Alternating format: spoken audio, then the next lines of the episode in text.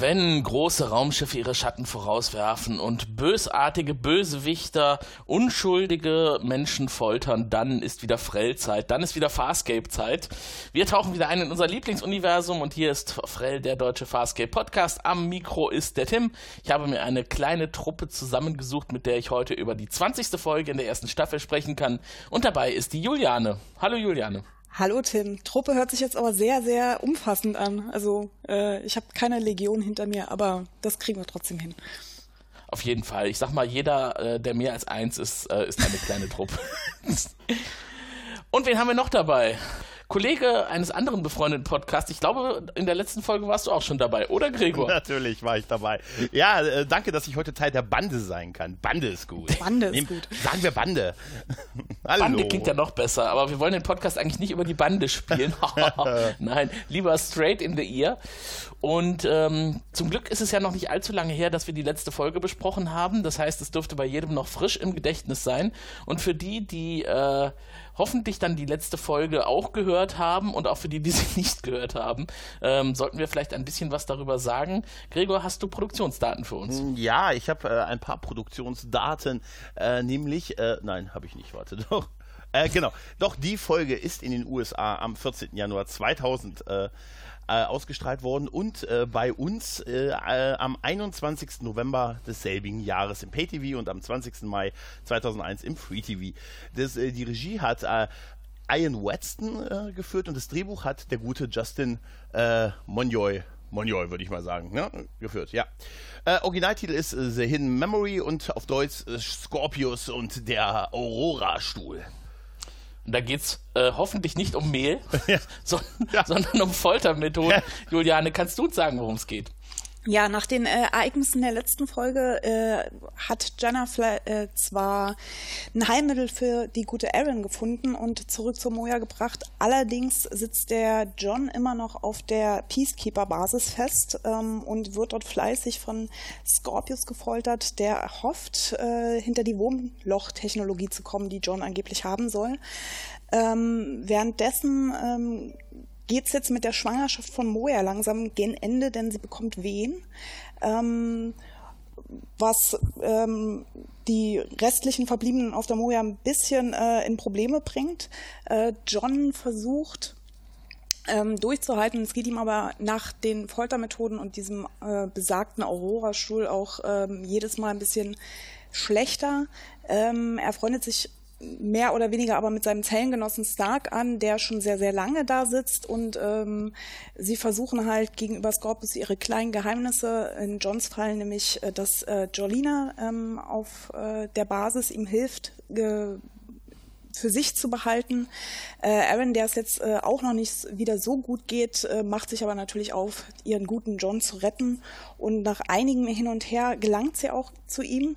Ähm, während Grace, der die Moja-Crew ja schon seit lang, lang äh, verfolgt hat, ähm, äh, auch ins Geschehen eingreift, aber am Ende dann selber auf dem Stuhl landet. Ähm, Dago ähm, und Jen helfen ähm, John und Aaron dann wieder rauszubekommen. Und ähm, ganz ähm, wichtig, das Baby ist da. Aber es ist ein bisschen oh. anders, als wir alle erwartet haben. Duzi, Duzi, Duzi. Also ich habe gar nichts erwartet, deshalb war ich nicht so überrascht. ja, dann sind wir mal gespannt, ob wir heute schon mehr über das Baby erfahren werden in dieser Ausgabe des Freie Podcasts. Es beginnt ja erstmal äh, mit einer durchs All schlingernden Moja und einem interessanten Brummgeräusch, was sie dabei veranstaltet. Das ist für mich so ein ganz typisches Farscape-Geräusch, was wir am Anfang hören. Wenn Moja ähm, Gas gibt und wieder loslässt. Gas gibt, wieder loslässt. Das ist ein Brummen, das man sonst nirgendwo anders kennt oder mal gehört hat. Absolut. Und in dem Fall. Ja, absolut. Also ich fand, also ich habe das Geräusch ja zum ersten Mal gehört und es kam mir überhaupt nicht vertraut vor. Also ich fand es sehr, also es ist irgendwie sofort hängen geblieben, aber wirkte halt wie was wirklich Neues, was man nicht überall sonst hört. Genau, ein sehr fremdes Geräusch. Also es klingt nicht wie so ein typisches Schiffstriebwerk, auch bei Star Trek zum Beispiel. Ja, ja. Ähm, dabei ist ja der Anlass äh, eher nicht so schön, denn sie ist tatsächlich jetzt in den Wehen und äh, Rigel empfiehlt, man sollte jetzt möglichst schnell äh, die Koffer packen und abhauen. Ähm, Pilot sagt, das geht aber nicht so einfach, denn äh, wenn Moja in den Wehen liegt, dann kann sie keine Stellarbeschleunigung eingehen. Ja, ich nehme mal an, Juliane, als du in den Wehen lagst, konntest du auch keine Stellarbeschleunigung machen. Nee, war so ein bisschen schwierig. Also da kann ich die Moja auch sehr, sehr gut nachvollziehen. Ähm, ich hatte allerdings auch nicht noch eine Crew in mir, die dann irgendwie meinte, sich da irgendwie einmischen zu müssen. Gott, ja, Gott sei Dank, stell dir mal vor. so das Jungs, noch. das wird ein harter Tag. Ja. Und äh, man unterhält sich jetzt natürlich darüber und gibt, es gibt einige neue Informationen, denn anscheinend ist ja das, was Moja da in sich trägt, Moja weiß das jetzt, so gegen Ende, kurz vor der Geburt, um was es sich genau handelt, kein normaler Leviathan zumindest. Da fragt man sich jetzt auch, was ist so ein normaler Leviathan? Sehen Leviathane immer so aus wie Moja oder sehen vielleicht doch auch unterschiedlich aus? Nee, ähm, ich habe ne? hab mich halt auch gefragt, ähm, Pilot sagte auch, ja, das ist kein natürlicher Geburtsvorgang, kein normaler Leviathan. Ähm, also hat er eine, eine Datenbasis, wie denn das vonstatten geht? Weil es ist ja doch relativ ungewöhnlich. Also wenn äh, die sich da mal vermehren, dann sind ja wahrscheinlich dann nicht irgendwie die Pilots dabei. Also ich habe so ein bisschen gezweifelt, wie er das einschätzen kann. Ja, habe ich mich auch gefragt. Ich glaube, hier läuft einfach auch sehr viel auf dieser Ebene zwischen ihm und Moja. Weil Moja vielleicht mhm. auch einfach Wissen ihres Volkes hat über Schwangerschaft und Geburt. Aber die ist auch zum ersten Mal schwanger. Also ja, ich hätte das dann auch in meiner Situation damals nicht einschätzen können, ist es jetzt normal oder nicht. Es tut halt scheiß weh. Ähm, ja. Aber das soll es ja angeblich auch. Also Deshalb, ähm, wie gesagt, äh, da habe ich mich gefragt, okay, übertrei äh, oder schätzt er das jetzt einfach nur falsch ein und das ist so ein, so ein Standard-Device, um ein bisschen Spannung zu erzeugen oder kommt dann am Ende wirklich irgendwas ähm, Beängstigendes oder wie auch immer mhm. äh, Abnormales raus? Wir wissen es ja noch nicht zum jetzigen Zeitpunkt. Wir haben noch nicht mal eine Ahnung davon, wo äh, Moja gegebenenfalls sich öffnet, um ein Baby ja. rauszulassen. es ist halt schon irgendwie auch, es ist halt ein, nach wie vor ein, ein Raumschiff. Man kann es ja nicht anders äh, bezeichnen. Ein lebendiges Raumschiff. Und äh, es wird ja nicht einfach nur die Frachttür öffnen und das Baby rausschmeißen. Das wäre Frachtraumtür. Das wäre ein bisschen zu einfach. So, ja. Docking Web und raus. ähm, aber das, das werden wir ja tatsächlich noch sehen. Aber Moja macht sich auf jeden Fall Sorgen, dass ihr Kind kein normaler Leviathan ist. Und äh, ja, die anderen das ja lässt, auch. Genau, das lässt die anderen ja auch schon so ein bisschen darüber nachdenken, was könnte denn da unten jetzt drin sein. Äh, denn so richtig gesehen haben wir es ja noch nicht. Es gab ja die eine Episode, in der war es John, ich glaube John, ähm, durch den Kanal äh, bis zur Geburtskammer mhm. vordringen konnte. Und da hat man so eine kleine Version des, des, des Nachwuchs gesehen. Ja, aber die wachsen ja auch. Kann man es eigentlich Baby Moja nennen? Das ist ja eigentlich. Die sagen ja, die sagen ja auch Baby. Also Pilot sagt Baby. Hm. Ja. Gut, dann nennen wir es auch Baby, ja. solange es noch keinen richtigen Namen hat. Jetzt ist es einfacher, ja. Genau. Und wer sich auch wie um ein Baby kümmert, das ist Zan, denn sie kümmert sich, wie ich finde, rührend um Aaron. Und das ist ja auch nicht normal. Die beiden verbindet ja jetzt doch auch schon eine etwas längere Beziehung und nicht unbedingt die mega freundschaftlichste. Aber man hat das Gefühl, ähm, sie geht jetzt voll in ihrer Rolle als Heilerin und Mentorin auf der Moja auf. Hattet ihr auch den Eindruck, dass Zane sich hier in eine Rolle gefunden hat, die ihr gut, gut passt? Ja, dass die zweite Folge ist und ich nur dieses Verhalten von ihr kenne, ist es mir noch nicht so extrem anders aufgefallen.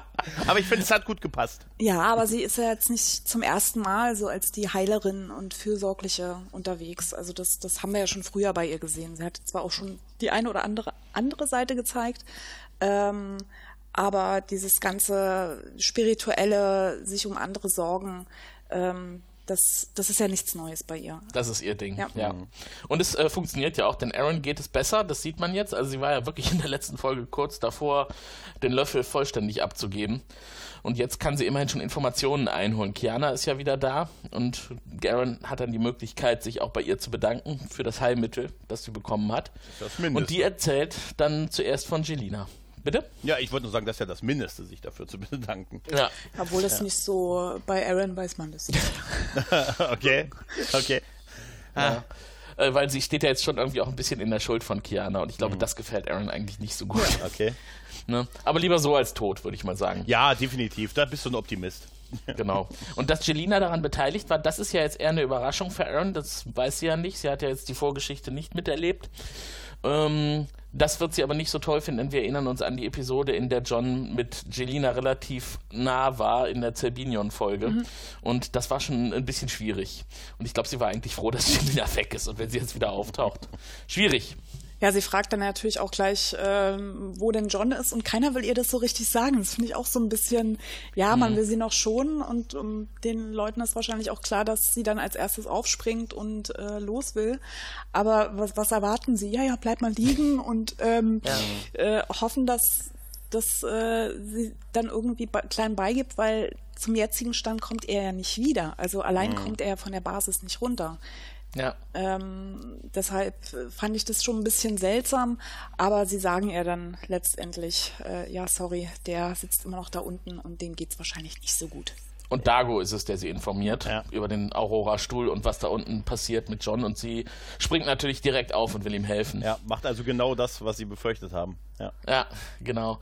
Ähm, Sie geht aber dann nicht alleine und auf einmal sind alle irgendwie bereit, auf Rettungsmission zu ja, gehen. Ja, hab auch, das habe ich mir auch aufgeschrieben. Es muss nur einer vorrennen. Ja, ja. und vor allem, ähm, sie, sie versucht ja auch irgendwie noch Dago abzuhalten, so, nee, nee, bleib du mal hier. Und äh, er sagt dann so, also wenn du ein Idiot sein kannst, dann kann ich das auch. ja. Das fand ich sehr, sehr Dago-like. Man ähm. fragt sich aber dann auch wieder, ne? Ich meine, wir haben hier eine Peacekeeper-Gammak-Basis, ne? Und da kommt dann so jemand wie der äh, Luxana Dago oder die äh, Pau Soto Zen, ne? Ja, In Blau, Blau und Rot, ne? Völlig unauffällig. Was, wie werden sie das wieder tarnen, ne? Ja, das hatte ich mir tatsächlich auch aufgeschrieben. Ich meine, das ist nicht das unauffälligste Infall, in, in, also Infiltrationsteam, ja. was sie da aufbauen konnte. Da wäre alleine glaub, vielleicht einfacher gewesen. Auffälliger geht kaum noch, ja, ja. gerade in dieser Farbkombination. Äh, ja, in der Zwischenzeit ist Scorpius dabei, weiter Crichtons Unterbewusstsein zu erforschen. Äh, es scheint nicht die angenehmste Art und Weise zu sein, Erfahrungen und Wissen zu sammeln. Äh, was ich in dem Moment sehr interessant finde, wir, wir, sehen ja auf dem Bildschirm so ein bisschen mit, ne? Und dann, ich finde das ganz schön, wie sie da diese ganzen Szenen aus den Folgen von mhm. vorher irgendwie rein, ja, reingepackt mich, haben. Das ist wie für mich geschaffen gewesen. Absolut, für dich war das der perfekte Einstieg. Eigentlich schon, ja. Hast du denn gedacht, oh, da ist was Spannendes dabei, ja, was ich gerne mal sehen Ja, würde? tatsächlich, tatsächlich, ja, ja. Das äh, waren ein paar so Momente dabei, wo ich dachte, Mensch, okay, ja, vielleicht, ich muss doch nochmal von vorne anfangen. Ja, aber ja, liebe Hörer, meldet euch bei euch, äh, bei uns, wenn ihr möchtet, dass Gregor ja. äh, aufholt ja. und die ersten 19 Folgen nochmal guckt. Ja, also 18, es sind nur 18, die ich noch gucken muss. Ach. Aber da ist das äh, typische Problem wieder, äh, was man hat bei so Erinnerungsrückblicken. man sieht sich ja nicht von außen. Also, wenn ich hm. Erinnerungen mhm. habe, erinnere ich mich nicht, wie, wie ich außerhalb meiner selbst mit, mich mit jemandem unterhalte oder durch den Flur renne oder was auch Nicht? immer. Nee. Also, also ich sehe mich immer so von außen, so wie von der Kamera, die ganz weit über mir schwebt. Also ich, eigentlich okay, dann, ist das der Normalzustand. Dann liegt vielleicht an mir. ja, aber ich glaube, visuell ist es kaum möglich, ja. das anders zu machen, weil ja. sonst der Erinnerungseffekt soll ja auch bei dem, beim Publikum sein und die Szenen kennen sie halt schon. Das ist dann halt die Erinnerung. Ja, aber ich will es, ich will es einmal in so einer Science-Fiction-Serie sehen, wo sie mhm. dann das äh, wenigstens so einige Szenen nachdrehen aus der Perspektive des desjenigen, der mhm. gerade äh, cool, gescannt wird. Cool, cool wäre das, aber ich glaube, das wäre echt auch aufwendig. Ne? Das ist mir egal. Die, ja, ist ja, ist ja okay. Ist ja Geld spielt keine Rolle. Nein. Also ich möchte schon für Fastgate mal die Lanze brechen. Die werden schon Aufwand und Mühe nicht scheuen ja. im Laufe dieser Serie. Da gibt es schon einige Folgen, wo man denkt, ey, so ein verdrehter, verschwurbelter Kram, den die jetzt hier produziert haben man auch 20 Mal um die Ecke denken muss. Aber wir haben das ja in der Mordes-Folge schon oh, so ein bisschen gesehen. Äh, die hat ja heute auch wieder so ein bisschen äh, ein Revival in der heutigen Folge.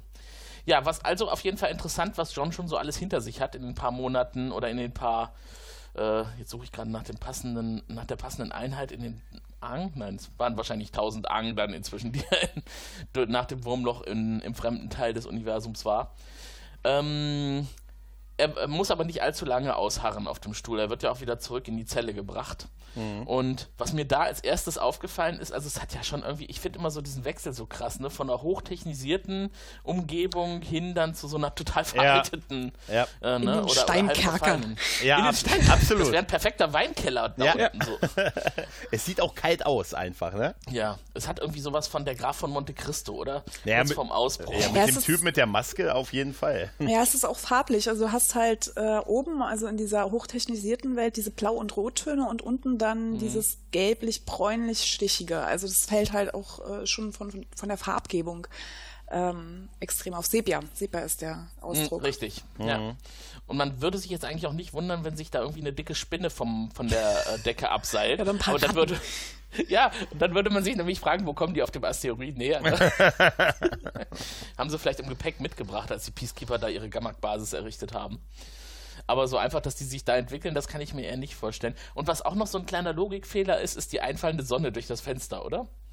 Stimmt. Das ist mir ja beim Sehen gar nicht aufgefallen. Das ist halt die, die äh, Folterbeleuchtung. Ja. Ach genau, du kannst kein Auge zu. Ja, die geht nie aus. Ja, ja, die geht ja. nie aus. Hm. Genau. Und äh, John ist ja auch nicht alleine in der Zelle, sondern er hat den Mann in der Maske dabei. Ja, ja. deshalb passt es total zu, zum Grab. Ich habe mir dazu aufgeschrieben, Stark ist wahnsinnig, Ausrufezeichen. Nein, ich habe mir aufgeschrieben, er ist nicht verrückt, er tut nur so. Ja, aber zu dem Zeitpunkt, als wir in die Szene einsteigen, ist er noch wahnsinnig. Ne? Er brüllt ja John als erstes an, dass er ihn nicht ansprechen soll. Ja. und, hat, und hat sein Baby dabei. Genau. Mein, und, und meine Seite, deine Seite gilt immer noch. Ja, das, haben ja irgendwie sogar das die Zelle getrennt. Ne? Ist, ist tatsächlich das, was mir von der letzten Folge noch am allermeisten im Gedächtnis blieb. Dieses meine Seite, deine Seite, meine Seite. Aber ganz ehrlich, wenn du schon in so einer Situation bist, du wirst gefoltert, ne, wirst, äh, wirst psychologisch auseinandergenommen, dann wirst du noch in so eine Zelle geworfen und dann noch mit dem örtlichen Verrückten. Ich weiß nicht. Also, das ist ja noch schlimmer. Ja. ja, aber der versucht wenigstens rauszukommen mit seinem magnetischen ja. Schlüssel. Ja. ja. John hält ja. zwar nicht viel davon und sagt, naja, hm, wir bleiben ewig hier drin, weil, nee, das funktioniert nicht, aber ähm, er ist ja emotioniert.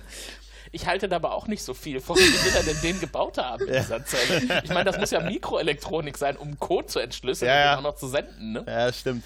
Also, Wahnsinn. Äh, was mir noch ganz witzig aufgefallen ist am Anfang, er sagt, er liebt ja den Stuhl, ne? Also mhm. er äh, behauptet gegenüber John, ihm macht das alles überhaupt nichts aus. Äh, ich äh, setze mich da ständig drauf und ich bin auch schon lange hier. Ich bin bestimmt schon über 100 Mal auf dem Stuhl gesessen. Und äh, für John ist das schon irgendwie so ein Signal, jetzt auch mal nachzuhören. Vielleicht äh, ist er ja überhaupt kein Gefangener, sondern soll ihn nur aushorchen. Das wäre eine Möglichkeit, wäre nicht unclever. Ja. ja. Also würde man Scorpius absolut zutrauen. Ja, aber ich glaube, Stark hat da genau die gleichen Vorbehalte. Der sagt ja auch, bist du hier, ja. um mich auszuspionieren. Ja. Also das ist äh, kein sehr vertrauensvolles Verhältnis, was die beiden am Anfang haben. Ja. Nee. Aber das gibt sich im Laufe dieser Folge so ein bisschen. Ja. Ähm, dadurch, dass John jetzt weiß, dass Stark diesen tollen Code-Entschlüsseler gebastelt hat, macht der sich natürlich jetzt Sorgen. Hm, also ich kann natürlich gut für mich behalten, was ich weiß, aber hier dieser Typ, der sieht schon so kaputt aus, der wird wahrscheinlich in der nächsten Runde auf dem Stuhl verpetzen, was ich hier gebastelt habe. Ja. Ja, und äh, da macht er sich Sorgen, aber John beruhigt ihn da. Er behält das für sich, denn er hat auch ganz andere Dinge schon für sich behalten, ja. die Scorpius nicht erfahren hat. Da glaubt er ihm, ne? Ja, genau. aber findet ihr auch, dass John ziemlich fertig aussieht? Ja, aber so richtig. Ich habe ich hab mir aufgeschrieben, also Ben Broder spielt das wirklich fantastisch. Muss man ja. ihm echt lassen. Also, wie Weiland Picard auf Setlik 3 hat er mich auch überzeugt. Drei Lichter! Drei, vier! Es sind vier Lichter. Nein. Nee, also, also, das ist eine gute Kombination aus Maske und schauspielerischem mhm. Talent. Also ja. ich, ich, auch die Beleuchtung tut ihr übrigens dadurch, dass, und das könnte übrigens ein Grund für diese komische Lichteinstrahlung auch sein, das fällt irgendwie so in einem so seltsamen Winkel auch auf seine Augen, dass die total wässrig wirken. Ja, ne? und er, dieser Grünstich halt, er sieht krank, die ja. sehen halt krank dadurch aus halt. Ja, ne? ja. ja sehr gut inszeniert, diese, diese Kerkerzelle. Ähm, genau. Währenddessen machen sich äh, die macht sich die restliche Moja Crew oder außer Rachel mhm. und Jenna äh, auf den Weg. Äh, dass es Aaron immer noch nicht so richtig gut geht, sieht man auch, weil sie zittert äh, mit der einen Hand sehr stark. Ähm, also so richtig gefixt ist sie immer noch nicht. Nee. Äh, Im äh, Shuttle sind sie unterwegs. Mhm. Genau. Und äh, Dago sieht irgendwie nicht so aus, als würde er in so einem Kommandostuhl sitzen, oder? Er sieht irgendwie nee, aus nee. wie ein Passagiersitz, so ganz ja. bequem, Beine ja. hochlegen, da rechts. Es sieht so aus, wo noch Platz war halt. Ne? Ja, Was, genau. Es musste noch im Bild sein und man konnte drauf sitzen. Genau. Einer muss ja bequem sitzen, der andere fliegt. Wobei ja. ich hätte Aaron vielleicht nicht unbedingt fliegen lassen. Das habe ich mich auch, das habe ich mich auch gefragt, warum sie die offensichtlich noch angeschlagenen fliegen lassen. Ja. Was ich, was ich nicht so richtig mitgekriegt habe, ist beim äh, in der letzten Folge mussten sie doch äh, erst diese Show abziehen von wegen hier, du wagst meine Autorisationen äh, mhm. anzuzweifeln. Ja. Und jetzt äh, fliegen sie da einfach runter und äh, landen ganz gemütlich. Genau. Das sagen sie, weil Jelina hat denen ja einen Fluchtkorridor ah, programmiert okay. beim letzten Mal und der steht anscheinend immer noch. Aber ja. es war schon ein Risiko, weil sie wussten nicht, ob der noch steht. Mhm. Sie haben halt den Kurs jetzt einfach umgedreht. Ja, aber das kann man gut gelten lassen als Grund, ne? Ja. Allerdings äh, schon, ja gut, was hätten sie anderes machen sollen, ne? Wenn sie John retten wollen, dann müssen sie halt das Risiko eingehen. Und in der Gefängniszelle meldet sich jetzt auch Jelina, denn die hat ja eine Möglichkeit, mit John zu kommunizieren und er bekommt jetzt erstmal ein Update, was Sache ist. Mhm. Also, dass Aaron es geschafft hat, zu entkommen. Dass, äh, nicht Aaron, ähm, äh, Kiana mhm. und das Heilmittel hochgebracht hat und dass es Aaron jetzt besser geht. Und äh, er will natürlich gerne raus aus der Zelle, ohne den Code-Generator von Stark nutzen zu müssen und äh, fleht jetzt oder, oder bittet Jelina darum, dass sie ihm hilft. Und sie verspricht es ihm natürlich auch direkt. Genau. Ja. Was ich äh, nicht so richtig verstanden habe, dass er dann so sagt, ja, ich kann mein Gesicht hier nicht zeigen in die Kamera, aber die nennen sich beim Namen, also kann mir das jemand erklären? Das, das ja, geht äh, nicht so richtig auf. Sie sagt doch, guck nicht hier rein, weil sie können dich sehen, aber nicht hören. Ach so. Das war in der letzten okay, Folge, wurde gut. das erklärt. Ja, die genau. letzte Folge habe ich vor Ewigkeiten geguckt. Ja, aber ja. auch das macht doch eigentlich keinen Sinn, dass sie das nicht auch äh, mit Ton ja. überwachen, oder? Also jetzt mal ehrlich, oder? Ja. Aus da aber machen die das nicht aus Datenschutzgründen oder was? Das persönliche Gespräch ist ihnen heilig. Nee, dafür reicht, reicht die Technik einfach nicht. ja, ja, genau. Unsere einzige Schwachstelle, Datenschutz. Ja, ja, genau wahrscheinlich ist das so die letzte moralische Grenze, die Scorpius auch nicht überschreitet. Ja. Privatsphäre sind schon auch bei seinen also ganz, also ganz ehrlich, Tim, auch wenn ich den sonst ja nicht kenne, aber genau so wirkt er. Also wenn sie auf dem Stuhl sitzen, dann ist das ja dienstlich, ne, also ne, wenn sie da reden. aber wenn sie ja privat sind. Also bei Brandschutz mache ich keine Witze. In der Zwischenzeit hat Moja heftige Wehen und äh, das scheint wahrscheinlich dann für ein Raumschiff doch auch doppelt und dreifach schmerzhaft zu sein. Ähm, sie macht auf jeden Fall ganz schöne Bocksprünge. Und Rigel und Kiana sind ja jetzt allein auf der Moja geblieben und Pilot will die beiden einspannen, dass sie helfen bei dem mhm. Geburtsvorgang. Und ich finde das sehr witzig, dann die Szene mit ja. Rigel. Ja, ja weil äh, er erklärt ja dann auch, dass, dass er nie bei der Geburt seines, äh, seines Na seiner Nachkommenschaft, äh, ja. äh, Progeny, äh, dabei war, aber sie waren tiny and handsome like their father. Ja, ja, genau, genau. Klein und süß wie der Vater. Ja, ich glaube, im Deutschen haben sie es irgendwie mit, mit humorvoll oder so. Ja, ja, ja, klein und humorvoll wie der Vater, ja, ja. so in der Art. Aber ich habe das richtig verstanden, er hat hunderte von Nachfahren. Ja, nur von seiner Frau. Nur von seiner Frau und also von denen man offiziell weiß. Und er hat noch ganz viele Bastarde wahrscheinlich. Okay. Ja. Das ist äh, John Nigel. Aber man stellt sich doch automatisch irgendwie unwillkürlich so eine Froschleichgeburt vor, oder? Ja, ja. Irgendwie ja. so Kaulquappenmäßig, dass die dann immer größer werden. Ich finde ganz ehrlich, dass diese Puppe ein totaler Star ist irgendwie. Ja. ja. Julian, du hast Luft geholt. Oh, ich schon. Nee, doch nicht. Okay. Äh, ja, wahrscheinlich schon, aber nicht zum Reden. ähm, ja, ich finde die Puppe auch sehr gut. Also, ähm, wo habe ich denn das heute verlinkt? Ich habe doch, glaube ich, einen Twitter. Ach, genau. Ähm, wer uns übrigens noch nicht bei Twitter folgt, der sollte es tun. Ed Frellpott ist unser Twitter-Handle. Und da habe ich einen interessanten Beitrag gepostet. Da geht es um das Verhältnis der Schauspieler von Farscape zu den Puppenschauspielern mhm. von Farscape. Und da ähm, hat also Gigi Edgley auch nochmal beschrieben, wie das so ist, wenn sie mit Rigel interagiert, dass das eigentlich sich völlig echt anfühlt. Also, dass sie das auch überhaupt noch nicht mehr sieht nach einer Weile, dass das eine Puppe ist. Okay, cool. Das nimmt man ihnen noch absolut ab. Wir wissen ja von Raphael, er findet das immer besonders gut, wenn die Puppen auch noch so ein bisschen befeuchtet werden, dass sie so ein bisschen den schwitzenden, glitschigen Anschein haben. Und er hat recht, dann sehen sie noch einen Ticken echter aus. Ja, so, also jetzt haben die beiden sich darüber ausgetauscht, dass Rigel sehr viel Nachwuchs hat und alle sehr niedlich sind. Ähm, ja, und Jolina versucht in der Zwischenzeit John zu helfen ähm, ja. und äh, geht nämlich zu der Maschine, zu dem Aurora-Stuhl und ich habe mir aufgeschrieben, entfernt dort Zündkerzen. So sieht es ja. halt aus. Es sieht komplett so aus, ja. Sie, ja, genau. Sie drückt da den eigentlichen Techniker so ein bisschen weg unter der Plattform, so, weil die, sie kann es wohl eh besser und ist da wohl eh ja, versierter Boah, in dem Thema. Der Typ voll devot, oder? Ja, total. Also, total. Ja. Sie sehen auch, sie drückt ihn ja wirklich viel, wirklich weg. Ich glaube halt, ne? ja, er mag ja. sie. Habe ich auch ich gedacht. Auch. Das glaube ich auch. Ich habe mir einen geh, Plus geh du mal lieber hin, du kannst das sowieso besser als ich. Du verstehst das alles viel besser. ich bin ja klein und doof. Ich mache was anderes und du machst hier die komplizierten Sachen. Technik ja. ist nicht so meins. Andere glücklich äh. machen, das kann ich viel besser. Genau.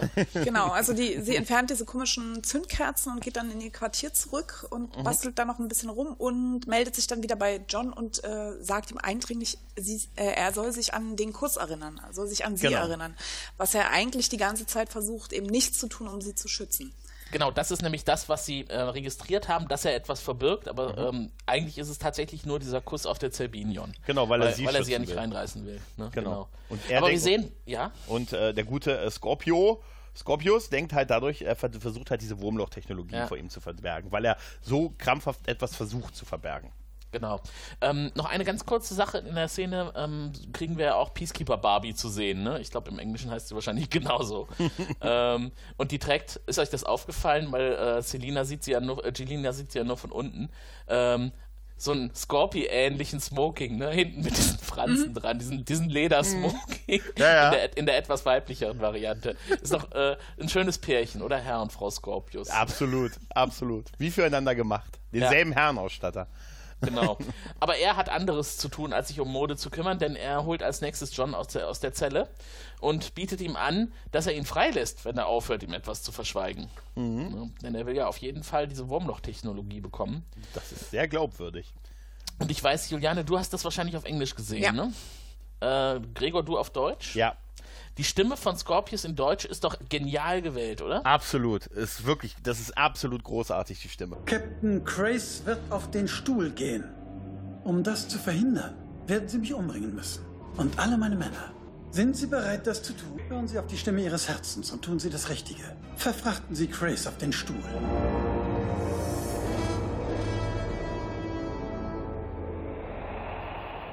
Genau, Also- in, diesem, in diesem Dialog ist es mir nämlich aufgefallen, ich habe es mir extra aufgeschrieben, dass ich finde, dass diese Stimme hervorragend ausgewählt worden ist.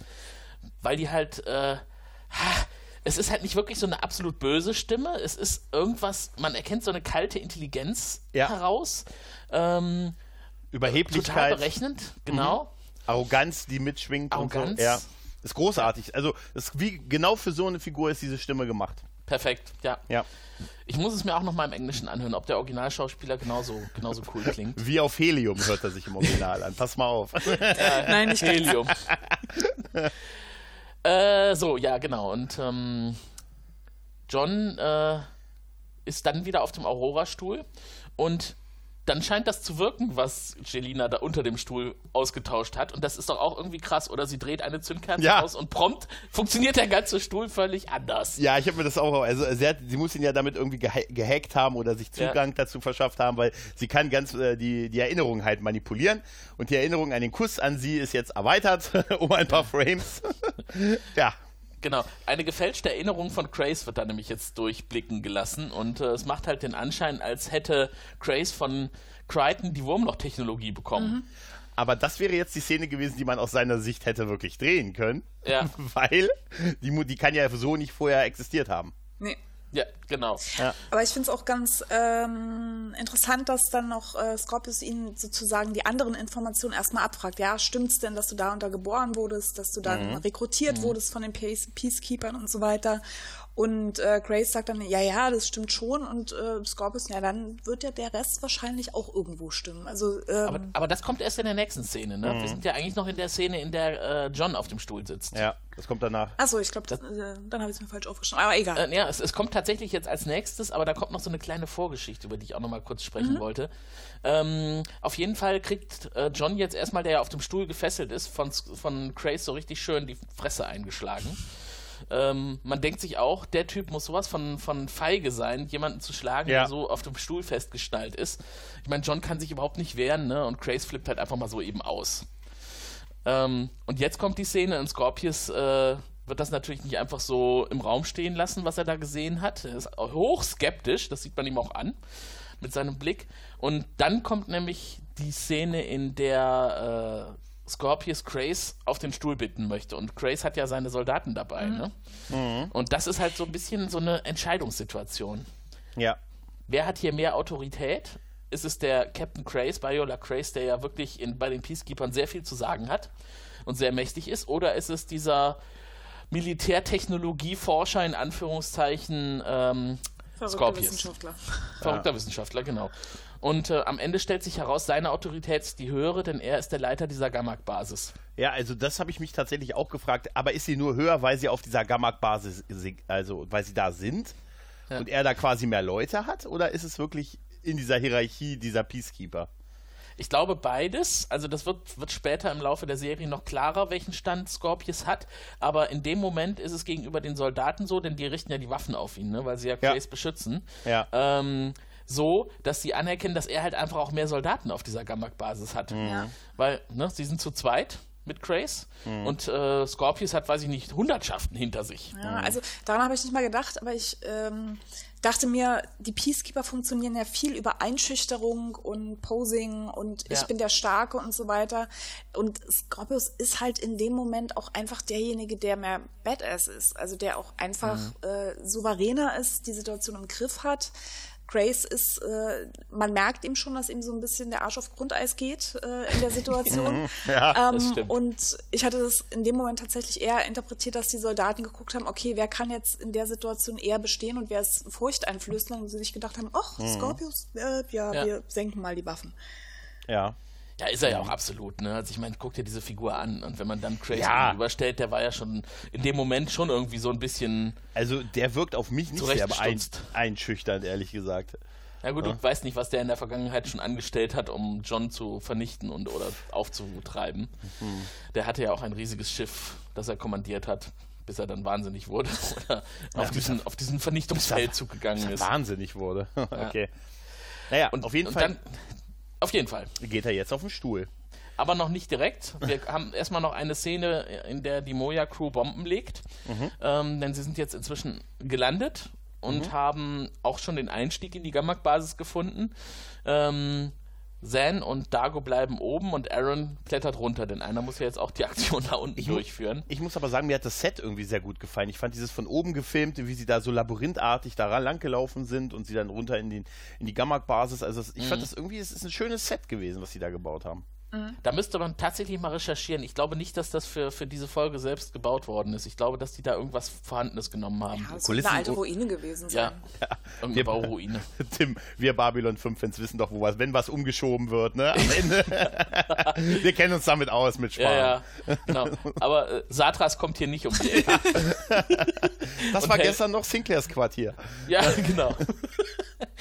Und hält Aaron davon ab. Was ich wieder mal seltsam finde, und das ist für mich auch wieder so ein Logikfehler, dieser Einstieg in die Gammak-Basis, der ist ja total ungesichert, ne? Ja, ja, eine Tür. Ne? Ja, ein Loch und Aaron Ja. klettert da einfach runter, äh, ohne dass irgendein Alarm irgendwo losgeht oder irgendwas anderes passiert oder vielleicht mal irgendjemand dann vielleicht äh, doch mal guckt, wer da gerade reingekommen ist. Naja, okay, die haben natürlich relativ äh, starke Sicherheitsvorschriften. Das haben wir in der letzten Folge gesehen, dass die schon mitkriegen, wenn da jemand angeflogen kommt. Und Mhm. wahrscheinlich haben sie sich gedacht, dass sie jedes Schiff, was da irgendwie ankommt, registrieren, bevor jemand Gelegenheit hat, auf dem, äh, auf dem Asteroiden runterzusetzen. Ja, aber trotzdem wenigstens eine, weiß ich nicht, eine Tür für das Loch. Weißt du, Das also, ist die Überheblichkeit. Die denken sich, nee. das, Ja. oder es ist die Falle, das ist das ungesichertste Loch, was wir haben. Ja, das könnte sein tatsächlich, dass man auf diesen Asteroiden ohnehin niemanden drauflassen Ja, würde, ja. Der, der nicht schon vorher erkannt worden ist. Sie sind einfach sehr arrogant. Mhm. Ähm, ja, und dann klettert Aaron runter, um äh, da unten tätig zu werden. Und John will jetzt einfach was tun, ne, will fliehen und ist total außer sich und äh, fühlt sich hilflos. Und jetzt kommt so eine Szene zwischen ihm und Stark, ne, wo Stark ihn beruhigen möchte. Und dann nimmt er den Gesichtsschutz ab, den er trägt, und es erscheint dieses blendende goldene Licht aus der abgedeckten, aus der normalerweise abgedeckten Gesichtshälfte. Was hat, was hat unser Erstseher gedacht, was es damit auf sich hat? Alter, ich habe gedacht, krass. Ich hab, also ich habe mit allem gerechnet und nicht mit sowas. Ich habe mit einer Verbrennung oder irgendwie sowas. Mhm. Oder dass die Hälfte des Gesichts nicht da ist. Aber da habe ich, ich bin auch sehr irritiert, was das genau bedeutet. Das denke ich mir. Ich bin übrigens auch noch Erstseherin, nur um es nochmal Ach zu, so, zu oh. Ah. erinnern. Ja, äh, ich, ich dachte rein von der Tricktechnik so ein bisschen an die, äh, den zweiten Terminator. Also ich fand es sehr, sehr gut umgesetzt, aber es Mhm. hat ja unter diesem Licht diesen wabernden Metallic-Effekt. Also ich fand es für die Zeit Mhm. schon ziemlich schick umgesetzt. Ja, absolut. Man denkt sich in dem Moment, was ist das jetzt? Ne? Ist er womöglich ein Halbgott oder sowas, dass da so goldenes äh, Licht aus seinem Gesicht rausstrahlen kann. Auf jeden Fall scheint er irgendwelche Gedanken damit zu übertragen. Also da muss ich, da muss ich mal fragen, sowas ist vorher noch nicht passiert in der Serie. Also so, ein, so eine Fähigkeit ist uns noch nicht begegnet in der Serie. Nee. Oder? Äh, diese Okay. jetzt speziell nicht, nee. Okay. Okay. Wir haben schon erlebt, dass Zan so einiges kann, was man ihr nicht zugetraut hätte, aber äh, oder, Okay. oder generell die Delvianer. Weil es sieht schon geil aus, muss man echt sagen. Und ich finde, und ich finde, dass diese Szene, wo John ihm bei ihm im Schoß liegt, beinahe schon was Zärtliches Mhm, hat. auf jeden Fall. Mhm, ja, ja. Und wir erfahren ja auch noch ein bisschen was über Stark, nämlich dass er anscheinend Ja. schon zwei Cycles, also ungefähr zwei Jahre dort ist. Wodurch diese hundertmal auf dem Stuhl schon hinkommen können, ähm, dass er anscheinend von einer Sklavenrasse oder von, von einem Volk abstammt, was als Sklaven gehalten Die wird. Die Sklavenrasse. Bennix. Und äh, dass seine Leute halt umgebracht wurden, also dass er mehr oder weniger alleine ist. Und die Fähigkeit dieser Bennix, das ist wohl, dass sie Gefühle verstecken und Gedanken verschleiern können. Und dass Scorpius deswegen eigentlich gar keine Chance hat, an das ranzukommen, was äh, Stark in seinem Gedächtnis verborgen hält. Dann Was das die, ist, sagt er noch nicht. Dann haben die alle dieses Gesichtsteil quasi von, der, von dem Volk wahrscheinlich. Das weiß man nicht. Man weiß nur, dass die diese Fähigkeit haben, Gedanken Also- zu verschleiern. Aber es hat auf jeden Fall was, äh, wie du es gerade gesagt hast, was, was Zärtliches, weil er streichelt ihm ja auch noch so über den Kopf und er, Ja. er, er wirkt ja so, als schläft er dann ein. Ja, genau. Halt, ne? Und jetzt hätte man eigentlich erwartet, jetzt kommt die erste Gay-Sex-Szene. Stark und John. Torchwood. Und auf einmal ging die Musik los, weißt Ja, äh, irgendwie äh, furchtbare Warteschleifenpausenmusik. Ja, ja. Ja. Und da, jetzt kommt der Moment, äh, Juliane Craze auf dem Stuhl. Ja, ne? ja. Und da ist es äh, auch nicht so, dass er da eine angenehme Zeit hat, weil er vielleicht als Captain besonders behandelt wird oder geschont wird. Nein.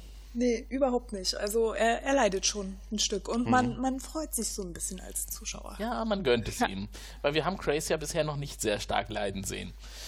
Und äh, er genießt es nicht, er leidet tatsächlich und äh, Scorpius bekommt einiges aus der Vergangenheit von Craze zu sehen, so unter anderem, und jetzt verstehe ich nicht so ganz, wo, wo da bei Craze das Problem lag, auch seinen Vater, ne? Weil Scorpius fragt ja nochmal explizit, wer ist denn dieser Mann da, äh, den wir da auf dem Bildschirm sehen? Und Craze sagt, das ist mein Vater. Und dann kommt es halt zu dieser Beschreibung, dass er, wie war das nochmal irgendwie jetzt mit der Rekrutierung, dass die Peacekeeper ihn eingezogen haben, bla bla bla. Ähm, ja, aber den Vater wollte er nicht sehen. Er hat gesagt, er soll das wegschalten. Das ja, Bild. aber warum? Ne? Ja. Das wird sicher noch geklärt. Und dann sehen wir nämlich in den Erinnerungen auch äh, Ausschnitte aus seiner Zeit bei Maldes Verwirrspiel.